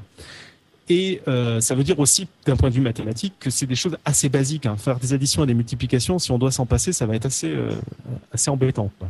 Exactement, ça, c'est, ça, ça va jusque-là? Enfin, euh, ça paraît un peu exotique en fait, parce que tu nous dis que, euh, mais comment on fait pour. Parce que nous, ça nous paraît tellement immédiat 1 plus 1 égale 2. Euh, on, on a, notre cerveau, il va directement au fait que oui, c'est vrai. Comment est-ce que. Alors, ça, c'est un, un, peu hors sujet, mais encore que. Comment on fait pour. pour pour euh, rentrer dans cette boîte noire là, 1 plus 1 égale 2, et dire comment ça marche Comment on fait ouais. Je sais pas. Euh, en fait, si tu prends, euh, deux, si tu prends le, les heures par exemple, mm -hmm. les heures c'est modulo 60 minutes. D'accord, oui. Donc quand tu fais 60 minutes plus 20 minutes, en fait, tu es à 20 minutes. Quoi. Mm -hmm. Enfin, 60 minutes, c'est un bon exemple. 40 minutes plus 20 minutes, tu es à 10 minutes. Donc tu pas à 40 plus 20 qui est égal à, à 60, tu es à 40 plus 20 qui est égal à 10. Donc tu peux définir d'autres manières d'additionner, etc. Bon là, tu es encore dans de la vraie addition. Hein. C'est ça, mais euh, sincèrement, c'est quelque chose qui, je pense, n'est pas facile à, à, à, comprendre en fait. Le, comment tu veux dire de, de, travailler sans faire des additions? Oui, voilà. Comment, au point de départ, déjà, on, on a 1 plus 1 égale 2. Attendez, ça d'abord, il faut que je vous, vous l'explique. Le mec qui, qui, vient et qui me dit d'abord, je t'explique pourquoi 1 plus 1 égale 2. Sans les chiffres, en fait, sans les nombres C'est plutôt, euh, en gros, euh, dis-toi que c'est un sceptique de l'extrême. C'est-à-dire, c'est un mec, il ne va rien prendre comme euh, fait accompli, quoi. Mm. Oui, 40 plus 20 égale 0. Merci, euh, Xurvin, euh, sur la chatroom, de, euh, quand on a une montre. Bref, oui. c'était 40 plus 30. donc, oui, il va rien prendre de vrai par défaut, genre, c'est l'intuition, etc. Donc c'est vraiment dans ce que vous faites dans la zététique, vous prenez rien d'absolu, sauf que comme vous avez de la une certaine culture, une certaine non, non, un certain arrête, arrête, culture au sens un environnement culturel, quand vous avez un environnement culturel, il y a des choses que, en effet, vous vous contredisez pas. Et en plus vous serez insupportable comme ça. Les logiciens sont insupportables. C'est vrai. Ils vont dire tiens, tu as, utilisé le mot zéro, qu'est-ce que c'est? Ah, tu l'as posé en hypothèse, ok, pas de problème. Mais de toute façon, les, un, c'est quoi les sceptiques, c'est vrai, par définition, sont des gens insupportables. Hein. Ça. Bah, ils sont. Il euh, y a des gens qui trouvent les sceptiques plus insupportables parce que justement, ils demandent de tout justifier. Bah, dis-toi que le, le, logicien, ça va être un niveau au-dessus. D'accord, donc c'est le super zététicien. c'est un peu ça. Et, euh, donc voilà. Donc, et donc là, euh, oui, il dit, moi, euh, vu qu'il précise tout, il dit, ben moi, pour pouvoir démontrer mon théorème, j'ai besoin d'un truc où j'ai zéro, où j'ai une fonction qui permet d'ajouter un, comme ça j'ai tous les nombres, que je sais faire des additions et des multiplications, et puis deux, trois autres théorèmes, comme ça je, je peux te démontrer mon théorème. Mais si, si ça tu l'acceptes vrai, je peux te démontrer la suite. Et si tu as une fonction qui, ajoute 1, comment tu ajoutes 0, 1 ou 0, 0, 0, 0, 0, 1 je, suis chiant. C'est-à-dire bah, je sais pas, bah, tu... Comment on peut avoir tous les nombres Quand je dis 1, c'est-à-dire que tu, tu, pars de 0. Oui. Quand tu ajoutes 1, tu, peux, tu tombes sur 1, puis tu ajoutes 1, tu tombes sur 2, etc. Donc déjà, tu as tous les nombres positifs. Et après, quand je dis que tu as l'addition, en fait, tu as aussi l'opposé de l'addition, tu as, as, la soustraction qui vient avec, mm -hmm. parce qu'il y a plusieurs règles qui viennent avec l'addition. Du coup, tu peux avoir les nombres négatifs, etc. Quoi. Donc tu arrives à avoir tous les nombres. Euh... D'accord. Bon. Je, on, va dire, on, va tous dire, les, on va dire tous les nombres entiers euh, comme ça, en tout cas. Bon, vu que c'est pas le sujet principal. Mais voilà, bah, c'est démontrer que voilà, il faut vraiment tout, tout déconstruire, tout, euh, tout ah ouais, disséquer ouais, à, à, à définir au, au, maximum pour euh, pour là-dedans. Et c'est pour ça que euh, ce qui est, c'est marrant que des euh, des gens qui qui, qui sont plus dans la philosophie, dans l'ésotérisme, utilisent ce théorème parce que c'est pas un théorème philosophique, hein. c'est vraiment des maths, quoi. Et, et, et tu, donc, tu peux parler de, de, de l'intuition. J'ai l'impression que c'est justement tout sauf de l'intuition. Ce que fait Gödel, c'est que il prend bah. ce, qu ce, qui nous paraît évident et il cherche à le déconstruire pour voir si c'est vrai. Ça? Ouais, c'est ça, ou, ou, du moins à définir ce qu'on appelle évident. Quoi. Alors et que dans euh... les pseudosciences, il part du principe que, oh là là, je sens que ça c'est vrai, ça doit être vrai. Mais, mais, même en maths, à l'époque de Gödel, il y avait un autre courant, donc le courant où il y avait point carré, on avait quelqu'un dans la chatroom qui nous le disait tout à l'heure, oui. euh, qui, eux, ils défendaient une vision intuitionniste des maths. Et donc ça, ça disant, marche non, pas On peut pas, on peut pas être des bourrins comme ça à vouloir tout définir en absolu. Il faut qu'on garde de l'intuition, quoi. Et alors, est-ce que ce débat-là, il est, il est, résolu maintenant bah, disons que les, euh, les gens qui étaient vraiment tout dans le formalisme, là on voit bien qu'ils pourront pas réussir à faire leur monde parfait comme ils l'imaginaient. Mhm. Mais les intuitionnistes, on a vu aussi, euh, enfin l'histoire des maths a montré que euh, ils, devaient refuser trop de choses pour continuer à raisonner par l'intuition.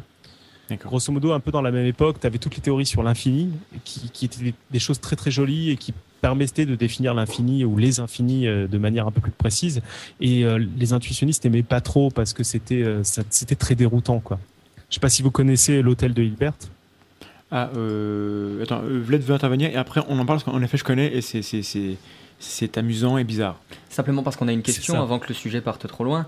On nous demande un, explique, un exemple d'application ésotérique. Une application ésotérique. Non, mais alors c'est par exemple des gens qui, comme Deepak Chopra, qui vont te dire que l'esprit peut agir sur la matière, que si tu décides de ne pas vieillir, tu, ne vieilliras pas. Et on leur explique, bah, à côté, euh, dans les faits, euh, on, voit l'inverse, ils vont te, répondre, oui, mais vous n'avez pas une connaissance absolue de, l'univers, parce que Gödel a montré que la science n'avait pas, accès au, réel. Voilà, bon, bah, merci bien, au revoir. Euh, et, ça, et, ça, reste là, ça reste totalement en surface ils prennent juste l'intitulé du théorème qui dit que euh, les, les, théorèmes sont incomplets, que, les maths sont incomplets, donc on n'a pas accès à la totalité de la réalité, et de là ils considèrent que comme il y a des choses vraies qui sont indémontrables, et eh ben leur truc à eux, et eh ben, il est vrai et il est indémontrable. Donc ils n'ont pas démontré. En gros, hein, si je résume le, la, rhétorique euh, ésotérique, enfin, par, par, rapport à ces questions-là. Et voilà. Mais maintenant on peut revenir à l'hôtel de Hilbert.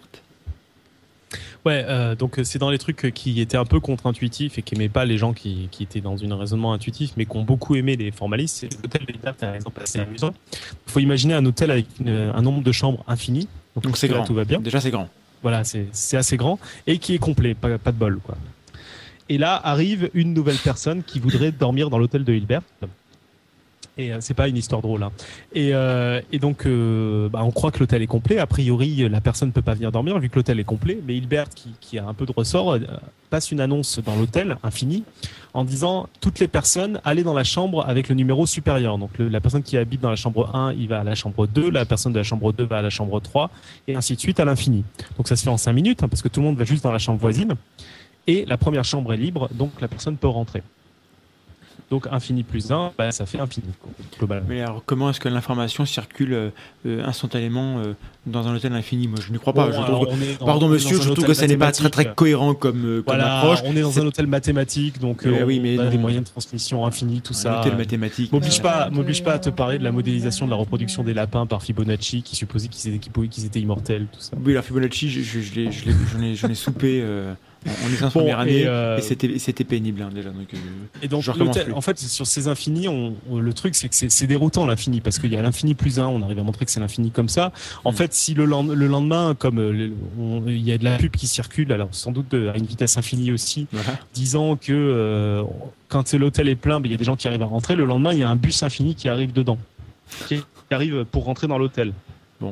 Et donc là, Hilbert passe une annonce en disant bah, toutes les personnes, vous regardez votre numéro de chambre, vous le, vous le multipliez par 2, c'est votre nouveau numéro de chambre. Donc le 1 va au 2, le 2 va au 4, le 3 va au 6, etc. Et ce qui fait que toutes les chambres paires sont occupées, mais toutes les chambres impaires sont libres. Donc le bus infini peut rentrer dans l'hôtel. C'est quand même bien ça. Voilà, c'est pas mal. Alors le lendemain, je, vais vous, je vais l'abréger, hein, mais le lendemain, il y a une infinité de bus infinis qui arrivent, ça rentre encore. Bref, euh, l'infini c'est grand, quoi. Et du coup, euh, tout le monde se disait, bah, en fait, l'infini, c'est l'infini, quoi. Il n'y a pas plus grand. Et puis Godel a trouvé un infini plus grand que cet infini-là encore. Et, du coup, le, concept d'infini, euh, on, le comprend un peu en maths maintenant ou ça reste complètement... bien sûr, on, le comprend mieux et on comprend mieux aussi du fait de Godel. On comprend qu'il y a des, pas Godel, de, du fait de, de Cantor. On mm. comprend qu'il y a des infinis qui sont de plus en plus grands, qu'il y en a une infinité, mais qu'on arrive à les différencier, quoi. Mais tout ça, pour pouvoir faire ces démonstrations-là, tu as besoin d'abstraction et d'outils qui sont tellement loin de l'intuition que c'était rejeté par toute une partie des mathématiciens de cette époque. On en revient à l'intuition qui est important. en, revanche, l'infini, il me semble hein, que dès qu'on met un peu d'infini dans, une théorie euh, et qu'on propose ça aux physiciens, euh, ils n'aiment pas trop l'infini, les physiciens. Si bah, oui et non, parce que les physiciens, ils utilisent aussi des trucs qui, en fait, convergent vers une solution. Et convergent, ça veut dire qu'à l'infini sont égales à la solution, quoi. Oui, d'accord. Bon, euh, bah ouais, mais c'est ça que ça sert. À, du temps à l'infini. Oui, mais par, par exemple, les, les, les infinis de, qu'on trouve dans les, dans les singularités des, des trous noirs ou, ou dans le Big Bang, ça, Ouais. a priori, ça marque juste que le, que le modèle, bah, il arrive à- aux limites Oui, de, là, de sa là, là, capacité à. chose. Voilà.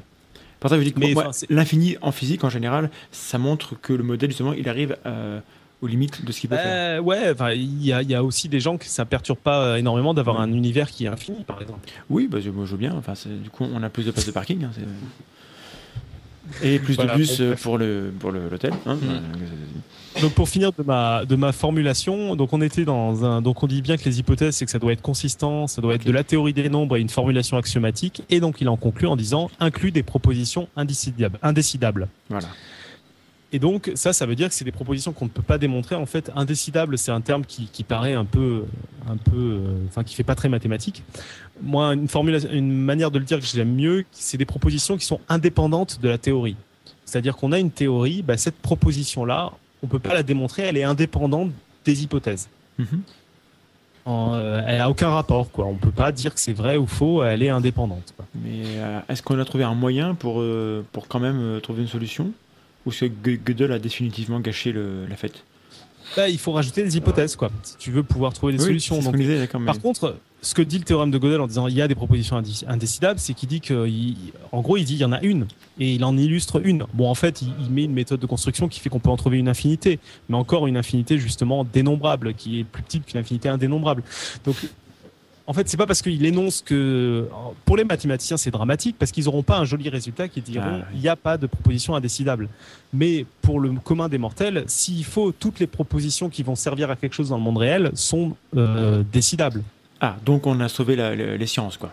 Alors c'est pas dit hein, parce qu'il y en a quand même, il y a quand même des propositions dont on sait qu'elles sont indécidables, mais c'est c'est quand même une notion qui est euh, qui est très très abstraite en fait. Bah ouais. Est-ce que tu as, du coup, euh, comme ça abstrait, un exemple Une proposition, De alors proposition en, en- indécidable en dehors du, de- de la- de- du paradoxe du menteur qui en soi est, est assez trivial.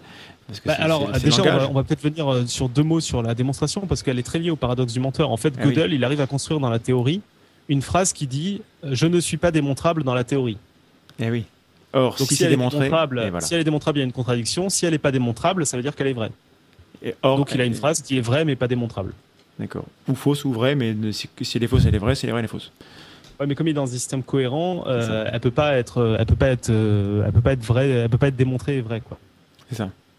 C'est. Enfin, je sais pas. Vous avez compris, envoyez- Envoyez-nous des.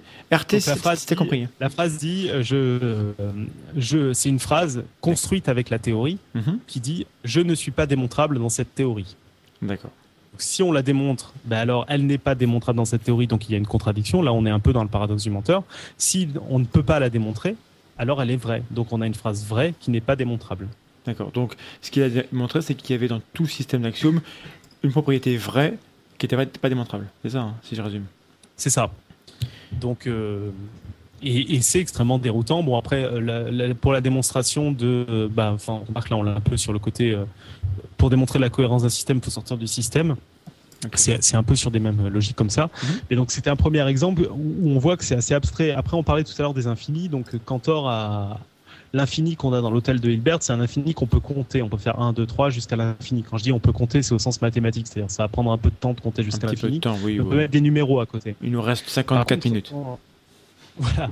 Quand vous avez une droite, une droite réelle, vous avez 0, 0,1, 0,0. Enfin, il y, a, il y a une infinité de points qu'en fait on peut pas compter. C'est ce qu'a montré Cantor. Il montre qu'on peut pas mettre des numéros devant chaque point d'une droite. Mhm. Ça, c'est un infini qui est plus grand que l'infini de l'hôtel de Hilbert. Et Cantor s'est demandé toute la fin de sa vie s'il y avait un infini intermédiaire, c'est-à-dire qui est plus grand que le nombre de chambres de l'hôtel, mais plus petit que le nombre de points d'une droite. Et en fait, ça, c'est une proposition indécidable. Donc, c'est encore quelque chose qui est très très abstrait. quoi. En effet. Mais est-ce que, ça, les- est-ce que ça a un rapport, pardon, je saute du coq à l'âne, avec le paradoxe de Zénon Sur le fait qu'on a Achille qui court, on a d'ailleurs c'est euh, cité dans, dans Eschbar et. euh, Pas des tonnes, je trouve. Le paradoxe de Zénon, pour moi, c'est plutôt un paradoxe qui vient juste, du fait que... j'ai- pour les gens qui, qui- Ouais. qui, qui suivent, Pardon. le paradoxe de Zénon, c'est que euh, Achille et la tortue font la course. Euh, Achille est, pas inquiet, il laisse la tor- tortue partir euh, euh, prendre de l'avance, et puis qu- quand elle a fait la moitié du chemin, il dit allez, j'y vais, donc il court. Mais le, temps qu'il lui faut pour, récupérer le. pour rattraper la, la tortue, pendant ce temps-là, la tortue a, a fait un mètre. Pas grave, euh, la seconde d'après, Achille a, fait le mètre qui manque, mais la, tortue a, bougé encore. Et le temps que Achille fait pour refaire le, parcours que la, que la, tortue a parcouru, elle, entre-temps, a encore parcouru un, peu de temps, ce qui fait que Achille ne peut jamais rattraper la, tortue si on va à l'infini comme ça. Et c'est faux, parce que c'est pas comme ça que ça marche, mais quand on regarde avec cet œil-là, euh, c'est dur de, de, se rendre compte que c'est faux. Et, voilà, donc, comme, on a un, infini, est-ce que ça a un rapport ou pas du tout? Peut-être pas. Mais...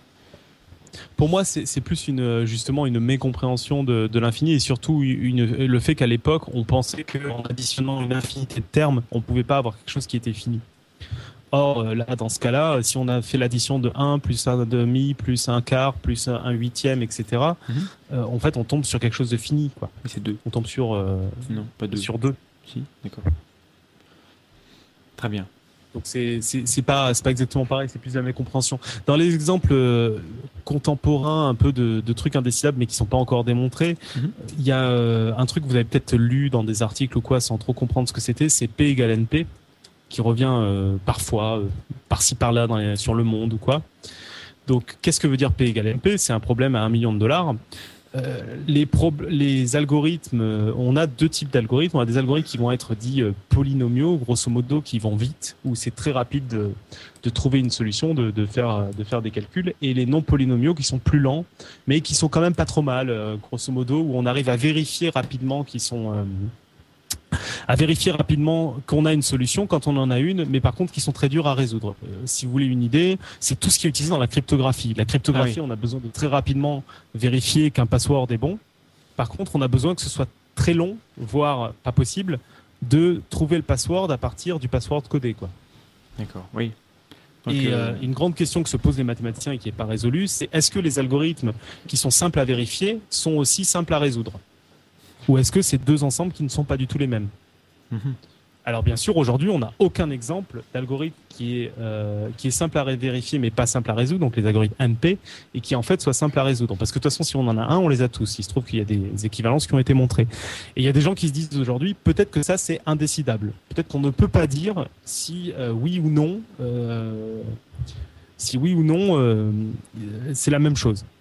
Alors ça c'est assez déroutant. Moi, ça m'a dérouté un, un, peu un bon moment suivre. Ça m'a dérouté un bon moment parce que, grosso modo, quand on se dit c'est indécidable, qu'est-ce que ça veut dire? Et c'est là où on va voir un lien avec le monde réel. C'est pour ça que je prends cet exemple qui est pas forcément hyper simple. Il faut un lien avec le réel. Les gens ont besoin d'un lien avec le réel d'urgence, s'il te plaît.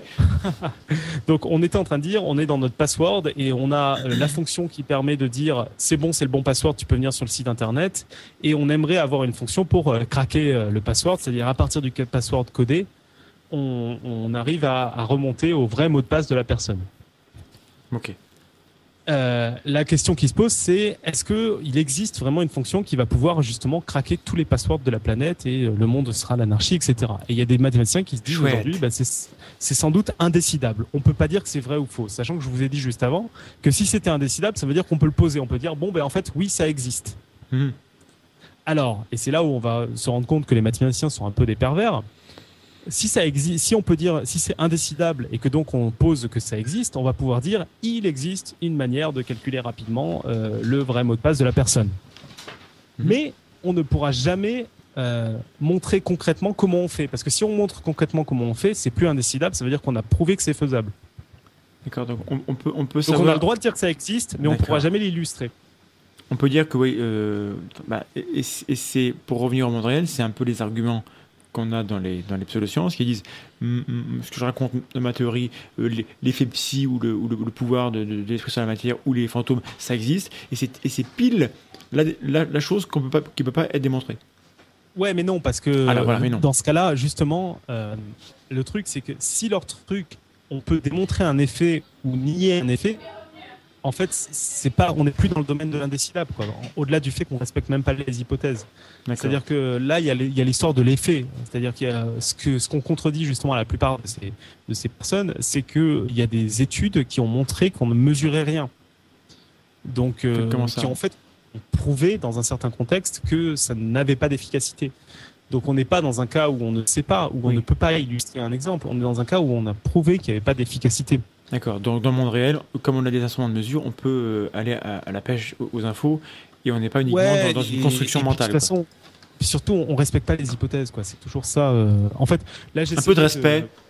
pour les hypothèses essayé respect de, de mettre en, en avant le fait que quand un mathématicien dit il existe une solution, ça ne veut pas dire qu'on va réussir à la construire. Ouais. Et alors, une autre manière de voir ça, peut-être de manière un tout petit peu plus concrète, euh, aujourd'hui, on, quand on écrit des algorithmes, quand on écrit des programmes informatiques, on écrit des programmes informatiques euh, en écrivant des lettres, etc., en, en écrivant des fonctions euh, informatiques. Et en fait, le nombre de, de nombres, par exemple, qu'on peut calculer avec des programmes informatiques, c'est un infini, mais c'est un infini qui est pas super grand. C'est l'infini du hôtel de l'hôtel de Hilbert. Et ça veut dire que parmi tous les nombres réels qui existent sur la droite, ben, il y en a une infinité qu'on pourra jamais calculer avec un programme informatique. Mais dont, tu, par tu- tu nous as encore euh, perdu là. Donc on, on a un infini avec les, les ordinateurs, mais c'est un Ouais, petit infini de rien du tout. Oh là là, c'est vraiment un infini de. Par l'infini, c'est fatigant. Mais tout à l'heure, on parlait du nombre d'or. Ouais. Euh, le nombre d'or, on pourra jamais le calculer avec un programme informatique. Il a une On pourra s'en approcher autant de- qu'on veut, mais on pourra jamais le calculer. Donc c'est comme pi, c'est ce qu'on appelle des nombres univers, je crois. C'est ça? Alors non, nombre univers, c'est c'est Ah, plus pervers, tu m'as lancé là-dessus. Ah pardon. C'est un nombre qui contient dans ses décimales tous les autres nombres. D'accord. Et Donc alors, euh, apparemment pi c'est le cas.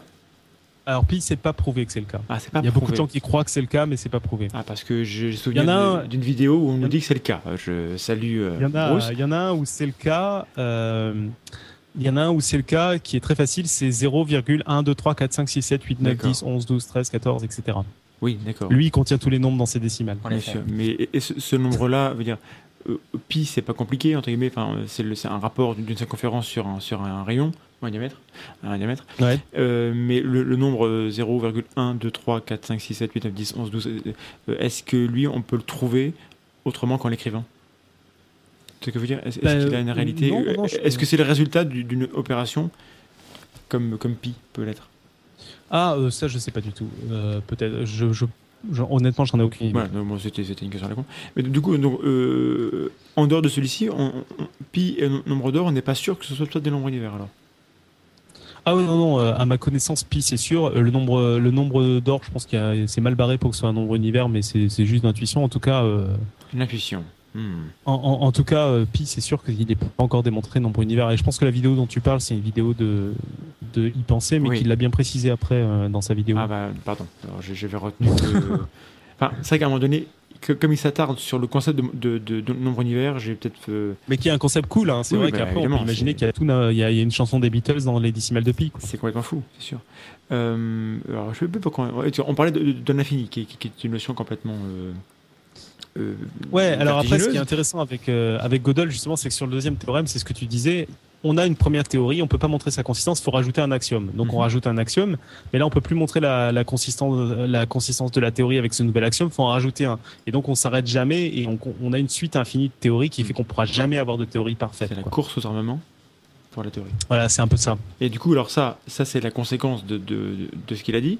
Et- et- mais les mathématiciens ont bien trouvé une parade à ça, ou pas du tout? Bah non, c'est plutôt, euh, ils se sont arrêtés quoi. ils ont dit bon, bah Voilà, voilà. ben, on va payer les Euh, Gaules, hein, on est en, en- en 31 là, bah, c'est fini. Les, les maths, c'est Voilà, fini, les mecs. hein. ils- Ils se sont arrêtés sur ce problème-là, c'est-à-dire qu'après, euh, ça renforce le fait que c'est intéressant d'avoir une variété de théories finalement, D'accord. et une variété de systèmes d'axiomes, et qu'on n'en trouvera pas un qui pour les euh, pour les avoir tous quoi. Est-ce que ça veut dire que c'est la mort, en tout cas du côté mathématique, de la théorie du tout? C'est la fameuse théorie qui est censée euh, rassembler euh, la compréhension ultime de l'univers euh, et de, de- de tout. Allô? On a perdu Nicolas. Nico ah, ah oui, on a vraiment perdu, on a vraiment perdu Nico. Alors là, c'est vachement embêtant parce Ça que se passait coup- beaucoup trop bien, c'était Ah, suspect. Il va revenir. Il va revenir. Dans une, Et si nous lancions la pause musicale il va revenir dans un peu moins d'une infinité de temps, je pense. Euh, Je disais donc, et si nous lancions la pause musicale Attends, déjà, on peut. Est-ce qu'il y a des, des remarques intéressantes sur le forum, sur le, sur le chat? T'as pas le droit de me demander s'il y a des remarques intéressantes, parce que je suis obligé de te répondre non, et les Ah, gens vont mal le prendre. Que c'est non, mais ils ont quand même intéressants, hein, et ils ont le droit aussi. Hein, parce alors je vais rappeler notre ami euh, Nicotup, et donc on va peut-être lancer la, la pause musicale en, en attendant qu'il arrive, Qu'est-ce qu'on va écouter comme ça les gens ne, ne- ne se seraient pas vus infliger tous les bruits de Skype. mais ça va aller. De ah bah, il- bah non, bah voilà, il est revenu. Bah tu vois, c'est parfait. Alors, Magnifique. qu'est-ce que tu réponds Merveilleux. J'étais j'étais en train de, te- de demander un truc sur l'infini, mais je sais plus ce que je disais. Qu'est-ce que je disais Bon, euh, LJJ précise que pi, racine de 2 et le nombre d'or sont conjecturés comme étant univers, mais à ce jour non démontrés. Et par contre, on sait que l'immense majorité des nombres sont des nombres univers. Ah, d'accord. Mais en fait, là-dessus, euh, je, je vous envoie sur euh, mon, mon dossier podcast science sur pi. En fait, la, la majorité des nombres sont plus comme pi que comme euh, 1, 2, 3, 4, 5, qui sont des nombres ultra particuliers en fait. Ah la vache. Donc en fait, tout ce qu'on croit être banal, en fait, c'est vraiment Ah particulier. ouais, non, c'est super, super banal en fait. Comme quoi, l'intuition, hein, c'est c'est quoi de la merde. Mais donc, du coup, tu nous parlais du fait que. Oui, voilà, ma question pendant que tu, tu as disparu, c'était sur le. Peut-être que l'univers ne veut pas que je fasse cette question. Je vais quand même la, la- la poser quand même. Est-ce que le fait que. euh, Enfin, est-ce que Gödel a sonné le glas de, de l'envie des mathématiciens de trouver une théorie du tout Il est encore parti. Là, oui, là, pour ça, J'ai oui, peur que c'est encore une disparu. euh, du- tout au sens mathématique, une théorie, une théorie complète, Voilà. une théorie euh, cohérente et complète. Ils savent qu'ils y auront pas, donc, euh, donc Voilà. oui, dans un sens. Donc, non, mais là-dessus, voilà, ouais. c'est important. Donc, euh, chers, auditeurs, ce soir, nous venons de vous euh, expliquer que la théorie du tout, du côté des maths, ça n'arrivera jamais. Ben, c'est une info. c'est- Moi, j'ai Pas pas, vu- j'ai pas vu ça passer euh, euh, aux 20h. Hein, je désolé. Personne ne dit. Hein.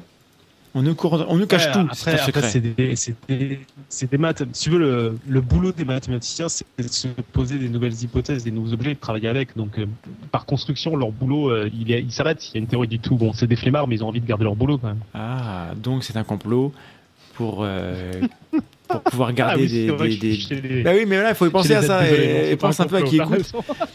Donc c'est un complot. Euh, les, mathématiciens veulent cacher qu'il y a une théorie euh, complète qui peut exister, qui explique tout, et donc Dieu existe, parce qu'ils veulent garder des postes et avoir des budgets pour, euh, pour se, se tourner des pouces à rien faire. Comme dans Interstellar, parce que le mec, il avait sa réponse, mais il l'a caché à tout le monde.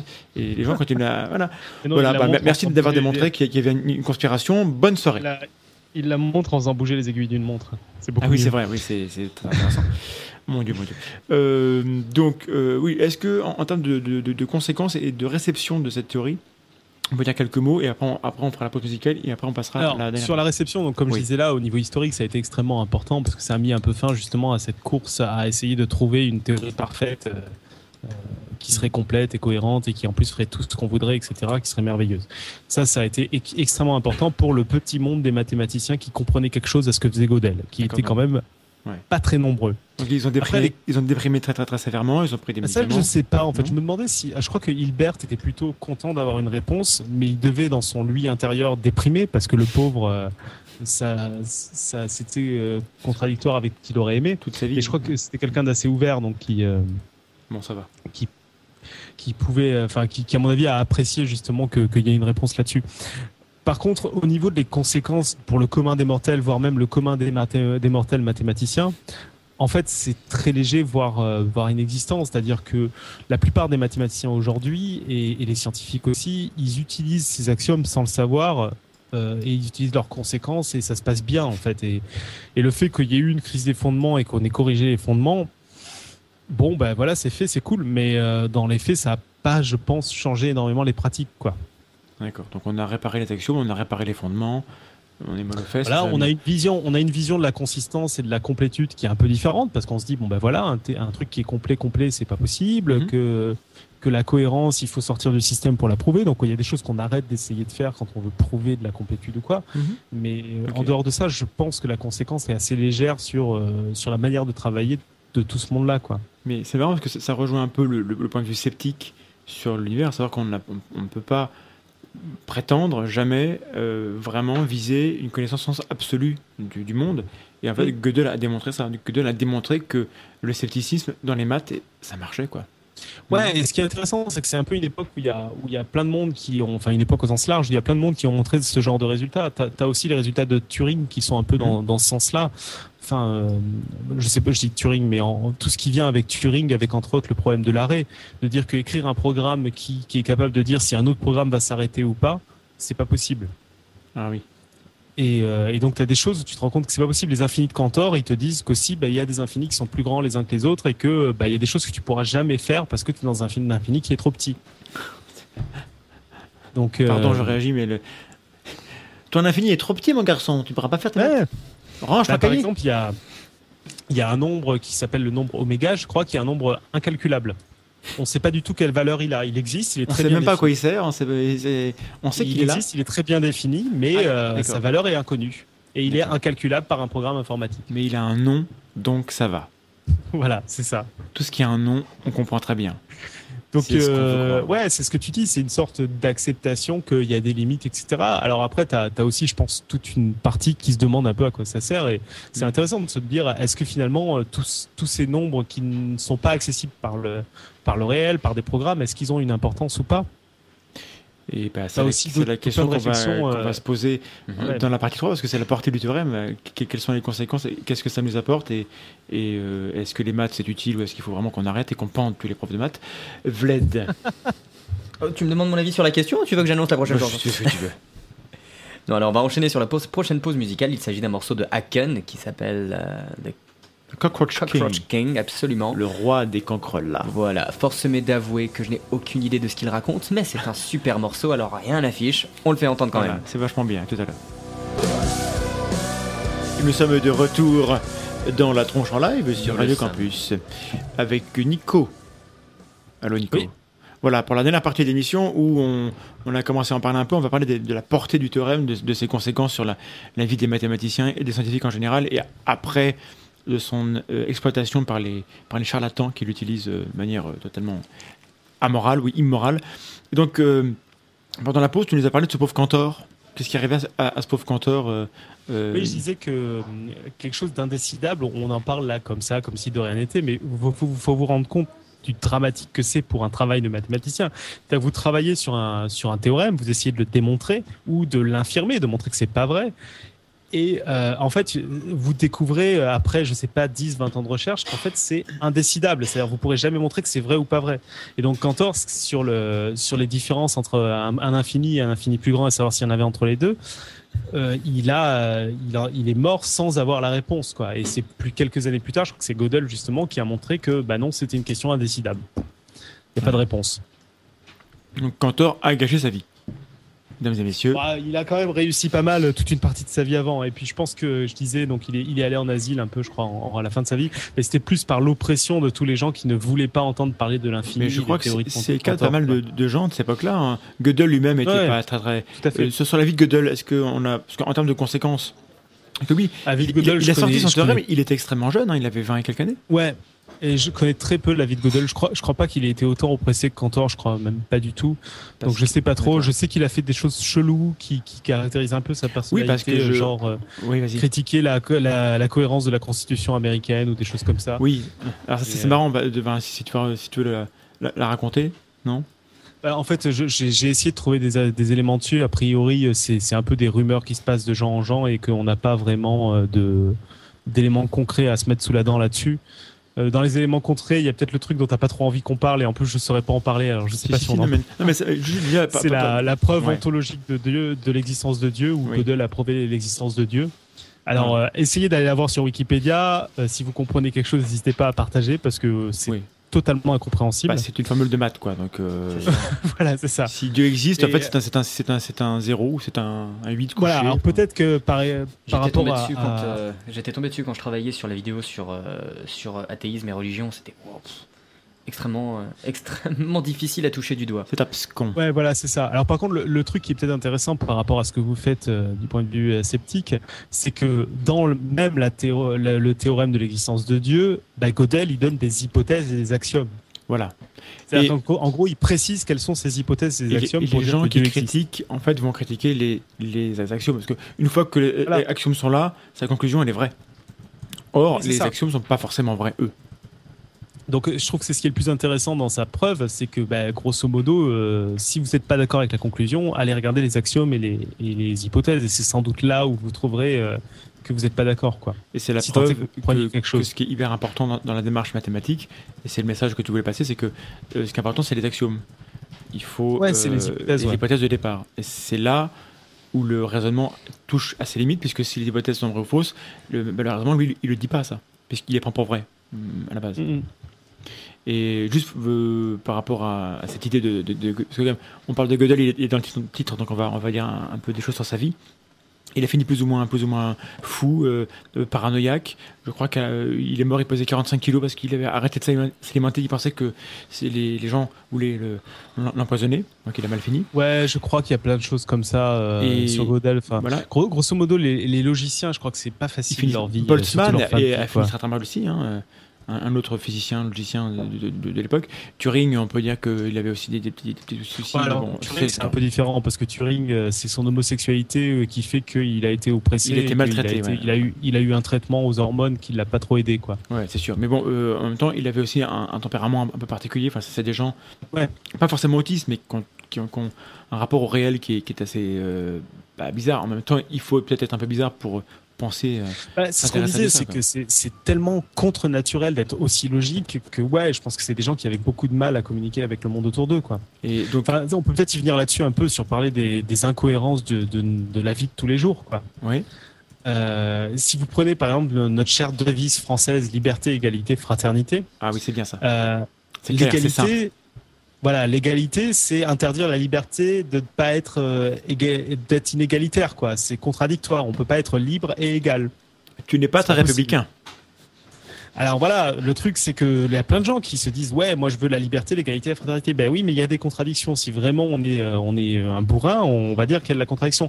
Un autre exemple tout con, hein, vous avez peut-être déjà eu un professeur qui vous a dit interro surprise la semaine prochaine. Ah oui, la fameuse euh, ou le déjà arrivé quoi. Oui. Bon ben un logicien va vous dire non, c'est pas possible. C'est ça. Parce que si l'interrogation est vraiment surprise et qu'elle tombe le vendredi, ben en fait le jeudi soir, on sait qu'elle tombera le lendemain.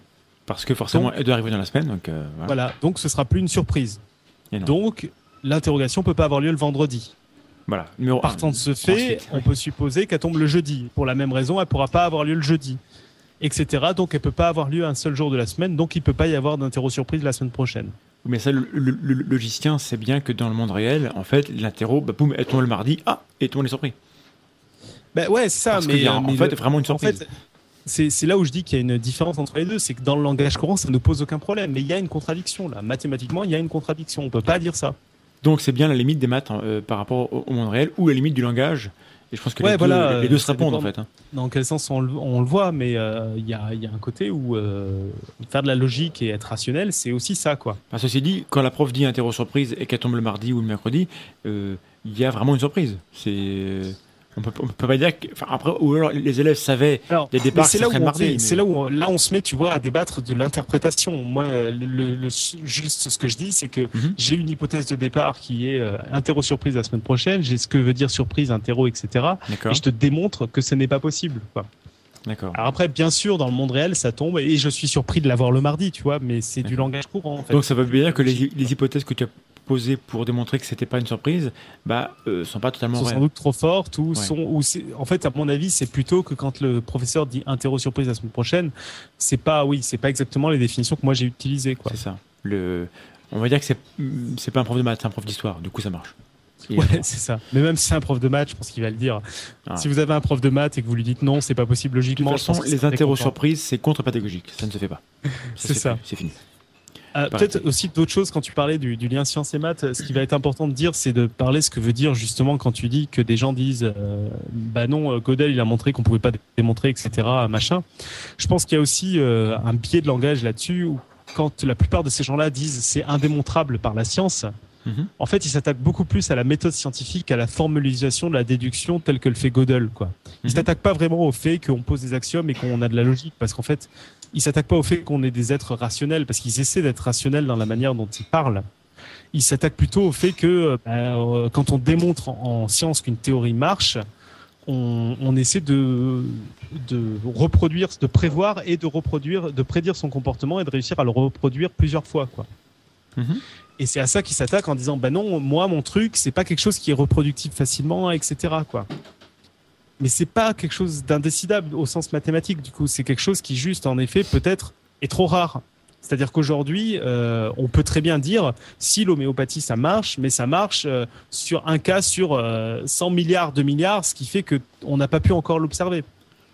Pas Et la science a rien à dire là-dessus. Oui, mais c'est pas du tout la prétention euh, des, des Ouais, c'est pas du tout la prétention. Ils prétendent soigner les gens avec euh, oscillococcinum. C'est la saison. Voilà. Alors, oscillococcinum, euh, c'est pas des plantes, hein, c'est du foie et du cœur de canard de barbarie pourri, euh, broyé, laissé pendant 40 jours, puis euh, on, on en prend une dose et on, et on le dilue euh, 100 fois pendant, pendant 30 fois. Donc il reste plus rien dedans. Donc rassurez-vous, il n'y a pas de canard parce qu'en fait il n'y a rien dans le granule. Mais, mais, ça, prête- mais il prétend vraiment que ça soigne. Hein.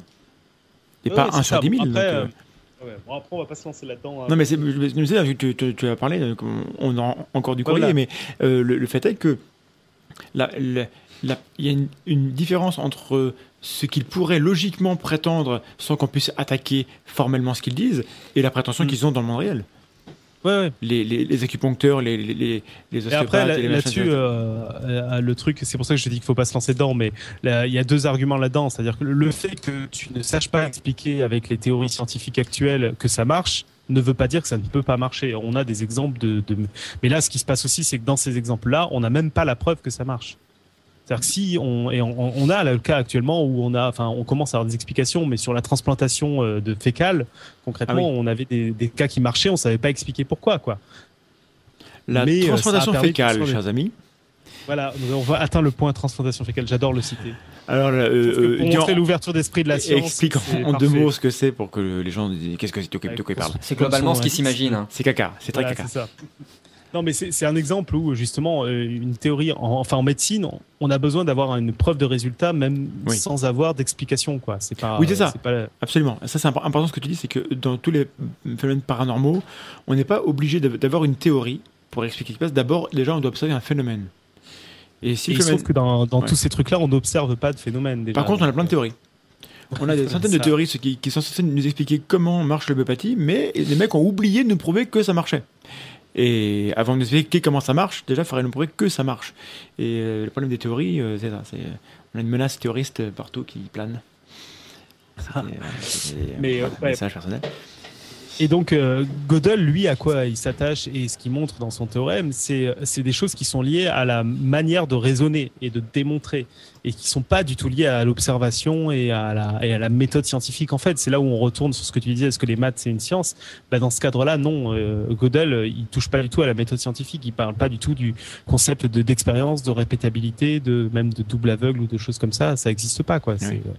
Est-ce que dans le chat, les gens veulent nous, nous citer s'ils ont des exemples de- d'utilisation récente ou par exemple du théorème de Gödel par des gens, euh, par des, des charlatans ou, de, ou ceci, cela, ou des gens respectables, mais qui vraiment l'utilisent dans un contexte où il n'a rien à faire Parce que ça arrive certainement, j'en ai croisé, mais j'ai pas de ça en tête, donc euh, n'hésitez pas à nous Et- donner l'info. Et on disait dans, dans la pause, pendant que les gens vont essayer de poser des questions, euh, une façon euh, de se réaliser à quel point juste citer la conclusion du théorème de Gödel, c'est, ça n'a pas de sens. C'est comme si vous aviez vu le théorème de Pythagore et que du coup vous disiez que tous les théorèmes étaient que tous les triangles étaient rectangles. C'est Ouais. pas vrai, quoi. Il y, a, il y a des hypothèses en fait dans le théorème de Pythagore et vous voyez bien que tous les triangles sont pas rectangles. Oui, mais euh, si on, on les tord correctement, moi j'ai vu un- une, une- une statue dans laquelle, quand on la regarde d'un certain côté, on a un triangle, et puis si on la regarde d'un côté, ça fait un cercle. Le même objet. Ouais. hein. Alors d'abord, euh, tu as tort euh, parce que voilà, Dieu existe. On- on n'a pas encore les. J'ai pas des- tort, c'est des maths.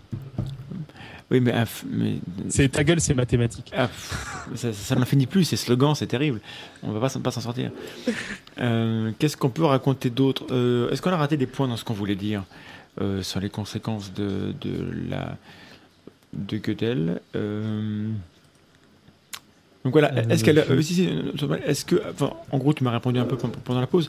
Euh, à l'heure actuelle, les mathématiciens euh, continuent de travailler, et donc Gö- Gödel, c'est, euh, est-ce que c'est vraiment une étape importante euh, à laquelle on fait encore référence et, et c'est vraiment un théorème fertile dans le sens où on continue à, à- il continue à, à- à marquer la discipline ou est-ce que c'est bah, c'est une péripétie, c'est un point, puis euh, maintenant on passe à autre chose et on, on se préoccupe plus trop de. Ouais, c'est- fertile pour plein de raisons. Parce que Mhm. déjà, c'est toute une gamme de problèmes et de, de questions que les gens se posent plus parce qu'ils ont une réponse.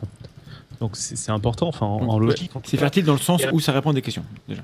Voilà. Est-ce que ça en pose des euh, nouvelles? La ça, en fait démonstration, ouais, la, la démonstration de Gödel euh, a été intéressante aussi, c'est-à-dire de, de utiliser tous ces systèmes autoréférents, ça, ça fait des liens avec Turing, ça fait des liens avec plein de monde. Bah, c'est des manières de démontrer qui étaient hyper intéressantes. Il a fait aussi tout un lien avec, enfin, il a fait une vraie formalisation de la démonstration, etc., qui n'existait pas avant et qui du coup a inspiré beaucoup de monde. Euh, donc après, je suis pas du tout un spécialiste de la logique, mais je pense que oui, ça, ça a permis de, de, à tout ce monde-là de se poser beaucoup de nouvelles questions et de nouvelles façons d'approcher les choses, quoi. D'accord. Euh, bah alors, on va se tourner vers Vlad euh, si on a des retours des, des gens des, et des témoignages. Merci pour vos témoignages nombreux. Pas de témoignage, on t'a Ah bah, seulement merci repris beaucoup. sur euh, le nombre de cas euh, dans l'oscillococcinum qui s'élèverait plutôt à 300. J'avoue Oui, que le- moi-même je trouvais ça un peu bas, 30. Le nombre de CH, On- C'est presque plus de l'homéopathie. je, je crois que c'est oui, enfin, ça, ça monte à, à 300. Moi, je crois que ça, ça monte à, à 200. Enfin, peu importe. hein. Toujours est-il que c'est un, taux de dilution qui est tellement important que, Et là, il y a un petit débat sur les. même s'il se passait quelque chose, euh, on ne saura pas l'expliquer, mais déjà, il faudrait qu'on montre qu'il se passe quelque chose. Le point homéopathie est atteint. C'est ça, ça, ça oui, parle de la dilution Korsakoff et de tous ces trucs. Mais- et surtout, il faut penser à secouer. Hein. C'est de la succion, c'est la dynamisation. Alors, personne ne sait non plus pourquoi il faut le faire, mais on le fait quand même. Et, et parce que c'est la mémoire de l'eau, vous comprenez Ah bah, c'est pour mélanger la partie du produit. et c'est c'est le champ électromagnétique de l'eau qui est hyper important. C'est très connu, hein, l'eau a un champ magnétique extrêmement fort. Et une très très bonne mémoire, comme tu disais. Et- Ouais, euh, dans ce que je trouve le plus euh, que j'ai lu le de plus convaincant, qui moi m'a le plus convaincu, c'est que l'effet placebo est tellement plus incompréhensible et passionnant que toutes ces théories que Oui. C'est pas faux, hein. l'effet placebo est passionnant, mais euh, l'effet placebo, c'est un mot qui, qui a l'air magique, et du coup, on se dit. qui a un mot valise quoi. Ouais, voilà, ouais. mais l'effet placebo, en fait, ce sont des effets contextuels. Quand Ouais. on dit ça, du coup, ça, Mm. ça, ça perd de sa magie. Mais tant qu'on dit placebo, on peut dire oui, mais tu comprends, l'homéopathie, ça marche parce que c'est l'effet placebo. Alors que précisément, Ah, si, c'est l'effet placebo, c'est parce que marche ça marche pas. C'est ça. C'est autant bord de l'eau, euh, calcaire un peu.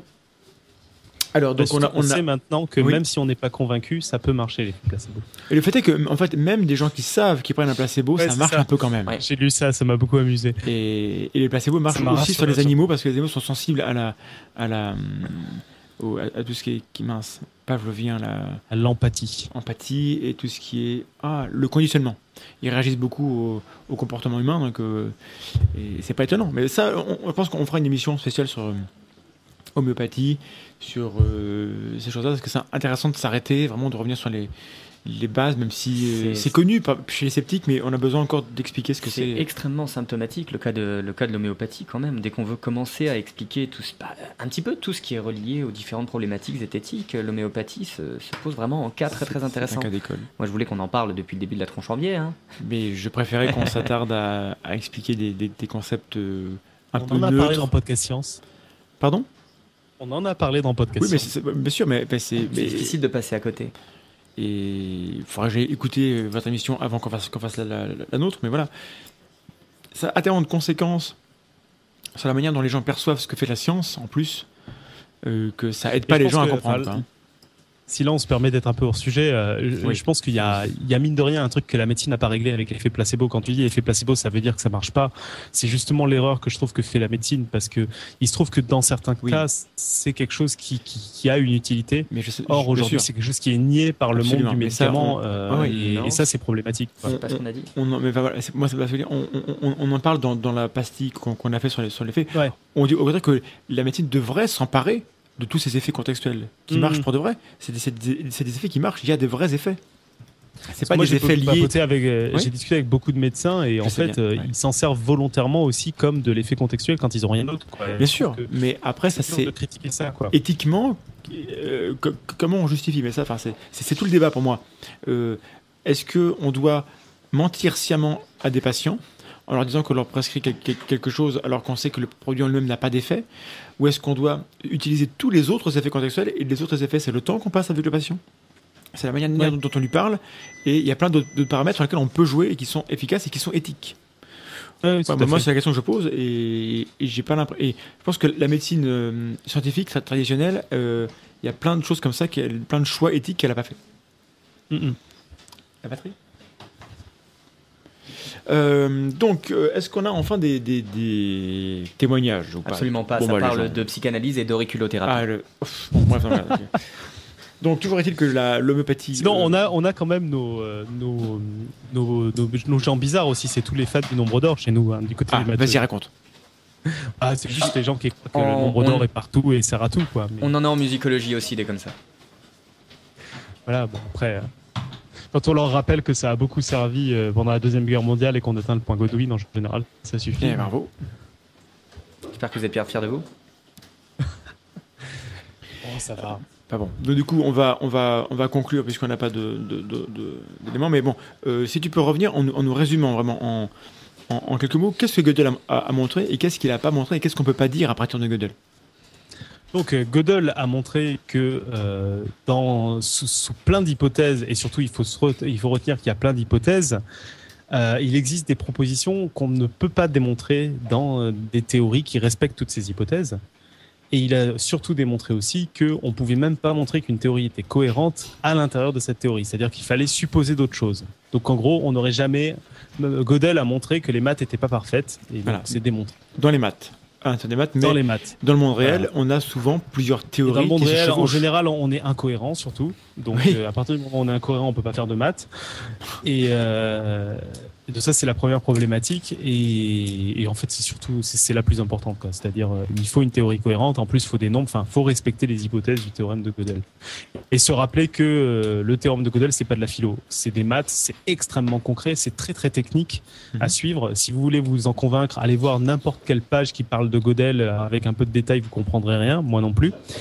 Et euh, il y a un très, par contre, si vous voulez vous renseigner un peu plus, euh, il y a un très, un excellent bouquin qui s'appelle Ça. Gödel, tout simplement, euh, qui est de trois auteurs, qui vous, qui est en trois parties, qui permet dans une première partie d'introduire avec du, du langage normal le théorème de Gödel, après qui présente la démonstration de Gödel, et après il y a une discussion un peu générale. Donc c'est un bouquin de Ernest Nagel, de Newman, de Newman, de Gödel et de Jean-Yves Girard D'accord. aux éditions Sciences du Point, Bah, de l'op- aux éditions Point, catégorie Et, dans le chat, on nous propose un, un ouvrage justement qui parle des- des- de l'utilisation de, de Gödel. Val, Vlad Euh, oui, il s'agit de Prodiges et vertiges de l'analogie de Bouvresse. Monsieur Bouvresse. Voilà, qui est un bouquin que j'ai lu. Et en effet, c'est c'est très euh, éclairant sur le, le, le charabia que certains utilisent pour, euh, pour justifier un peu tout et n'importe quoi, y compris dans, dans la sphère des sciences, enfin, euh, au sens large, hein, bord de la science. Euh, voilà. Sinon, il y a l'excellent Gödel et Cher et Bach, Oui. qui est un peu dur à lire parce qu'il Ah, est très volumineux. Voilà, bah, je, je l'ai à la maison, euh, je, je le lis, et puis en même temps je lis d'autres choses, donc mais c'est très très très très long, et mais, euh, on- on- nous, euh, de, de notre tranche, on, on en fera quelque chose, c'est vraiment un- une référence euh, du, du domaine, et on essaiera Ouais, de- J'imagine, ouais, de faire avec des la choses- musique. voilà, avec Bled, enfin, a- Et l'autre bouquin de Gödel dont je parlais est beaucoup plus court. Si vraiment vous n'avez pas, euh, vous avez pas 10 heures à passer à lire euh, Gödel et Cher et Bach euh, dans un endroit où un livre de 10 kilos vous pose pas de problème. je pense qu'il y a plus que 10 heures à passer sur ce, sur ce livre. Oui, en plus. ouais. Euh, voilà. Enfin bon, euh, donc bah, écoute, merci beaucoup d'avoir été avec nous. C'est Absolument. c'est pas souvent qu'on parle de maths euh, par chez nous. Bah ouais, c'est triste.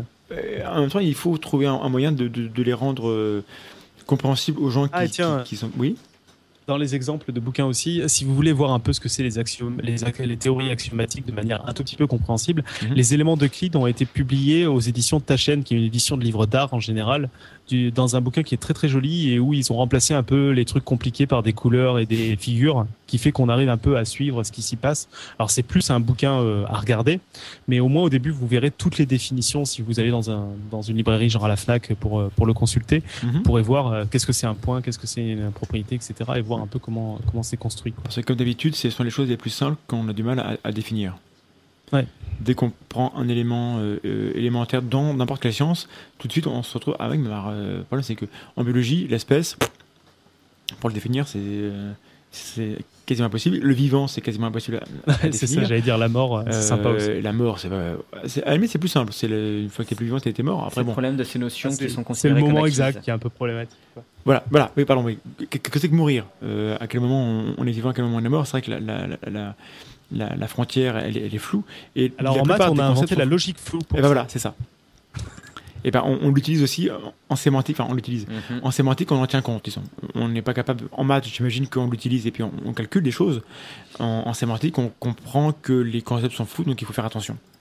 Ouais, Il n'y a pas de solution forcément, mais et dans la plupart des, des- des choses, le, le- le problème de la science, c'est le langage, bien souvent. Parce que la science dit des choses précises et on les traduit avec un langage qui, lui, euh, a plusieurs sens. Et, et Gödel, c'est l'exemple parfait d'un mec qui a, qui a dit un truc extrêmement précis dans un contexte très précis.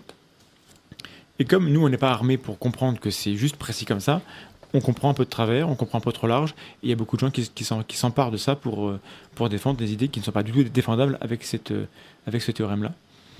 Et Mhm. donc, ce sera ma, ma conclusion personnelle. Est-ce que Vlad, tu veux rajouter un petit mot? Je n'ai rien à rajouter. Voilà. Nico, un mot de la Pas du fin. tout. C'était parfait. Moi, je dirais strapontin. Euh, Tu as déjà dit Strapontin. Non, c'est toi qui l'avais Moi, dit. j'irais radiateur du coup. Euh, bien, alors, je dirais coxicru. Hypochondriaque, voilà. Eh bien, je vous embrasse. Euh, merci au public nombreux qui était là ce soir. Ah, bah, c'est juste Elliot qui est là, qui est passé nous voir. Applaudis Euh, aussi pour donner l'impression qu'il y a du monde. Ah, si, si, il y a, il y a un peu de monde. Full en délire. Merci à Tom pour, le, pour la connexion, euh, pour qu'on ait pu discuter avec Nico. Et merci à Robin qui a, qui a géré la technique avec Et à cette Quentin magnifique aussi. musique euh, au dé... j'ai dit- Non, c'est Robin, mais Oui, oui. bon, merci à Quentin aussi qui s'occupe euh, qui s'occupe de tout ce qui est web aussi. D'accord, ben, merci à tout le monde. Donc là, ce soir, ça a plutôt même bien marché. Donc, euh, euh, n'hésitez pas à nous de- donner des, des retours critiques et à partager le fait que l'émission était cool pour que les gens aillent voir le replay qu'on mettra en ligne, j'espère, d'ici une semaine ou dix jours. Voilà. Bonne nuit, restez sceptiques, à bientôt.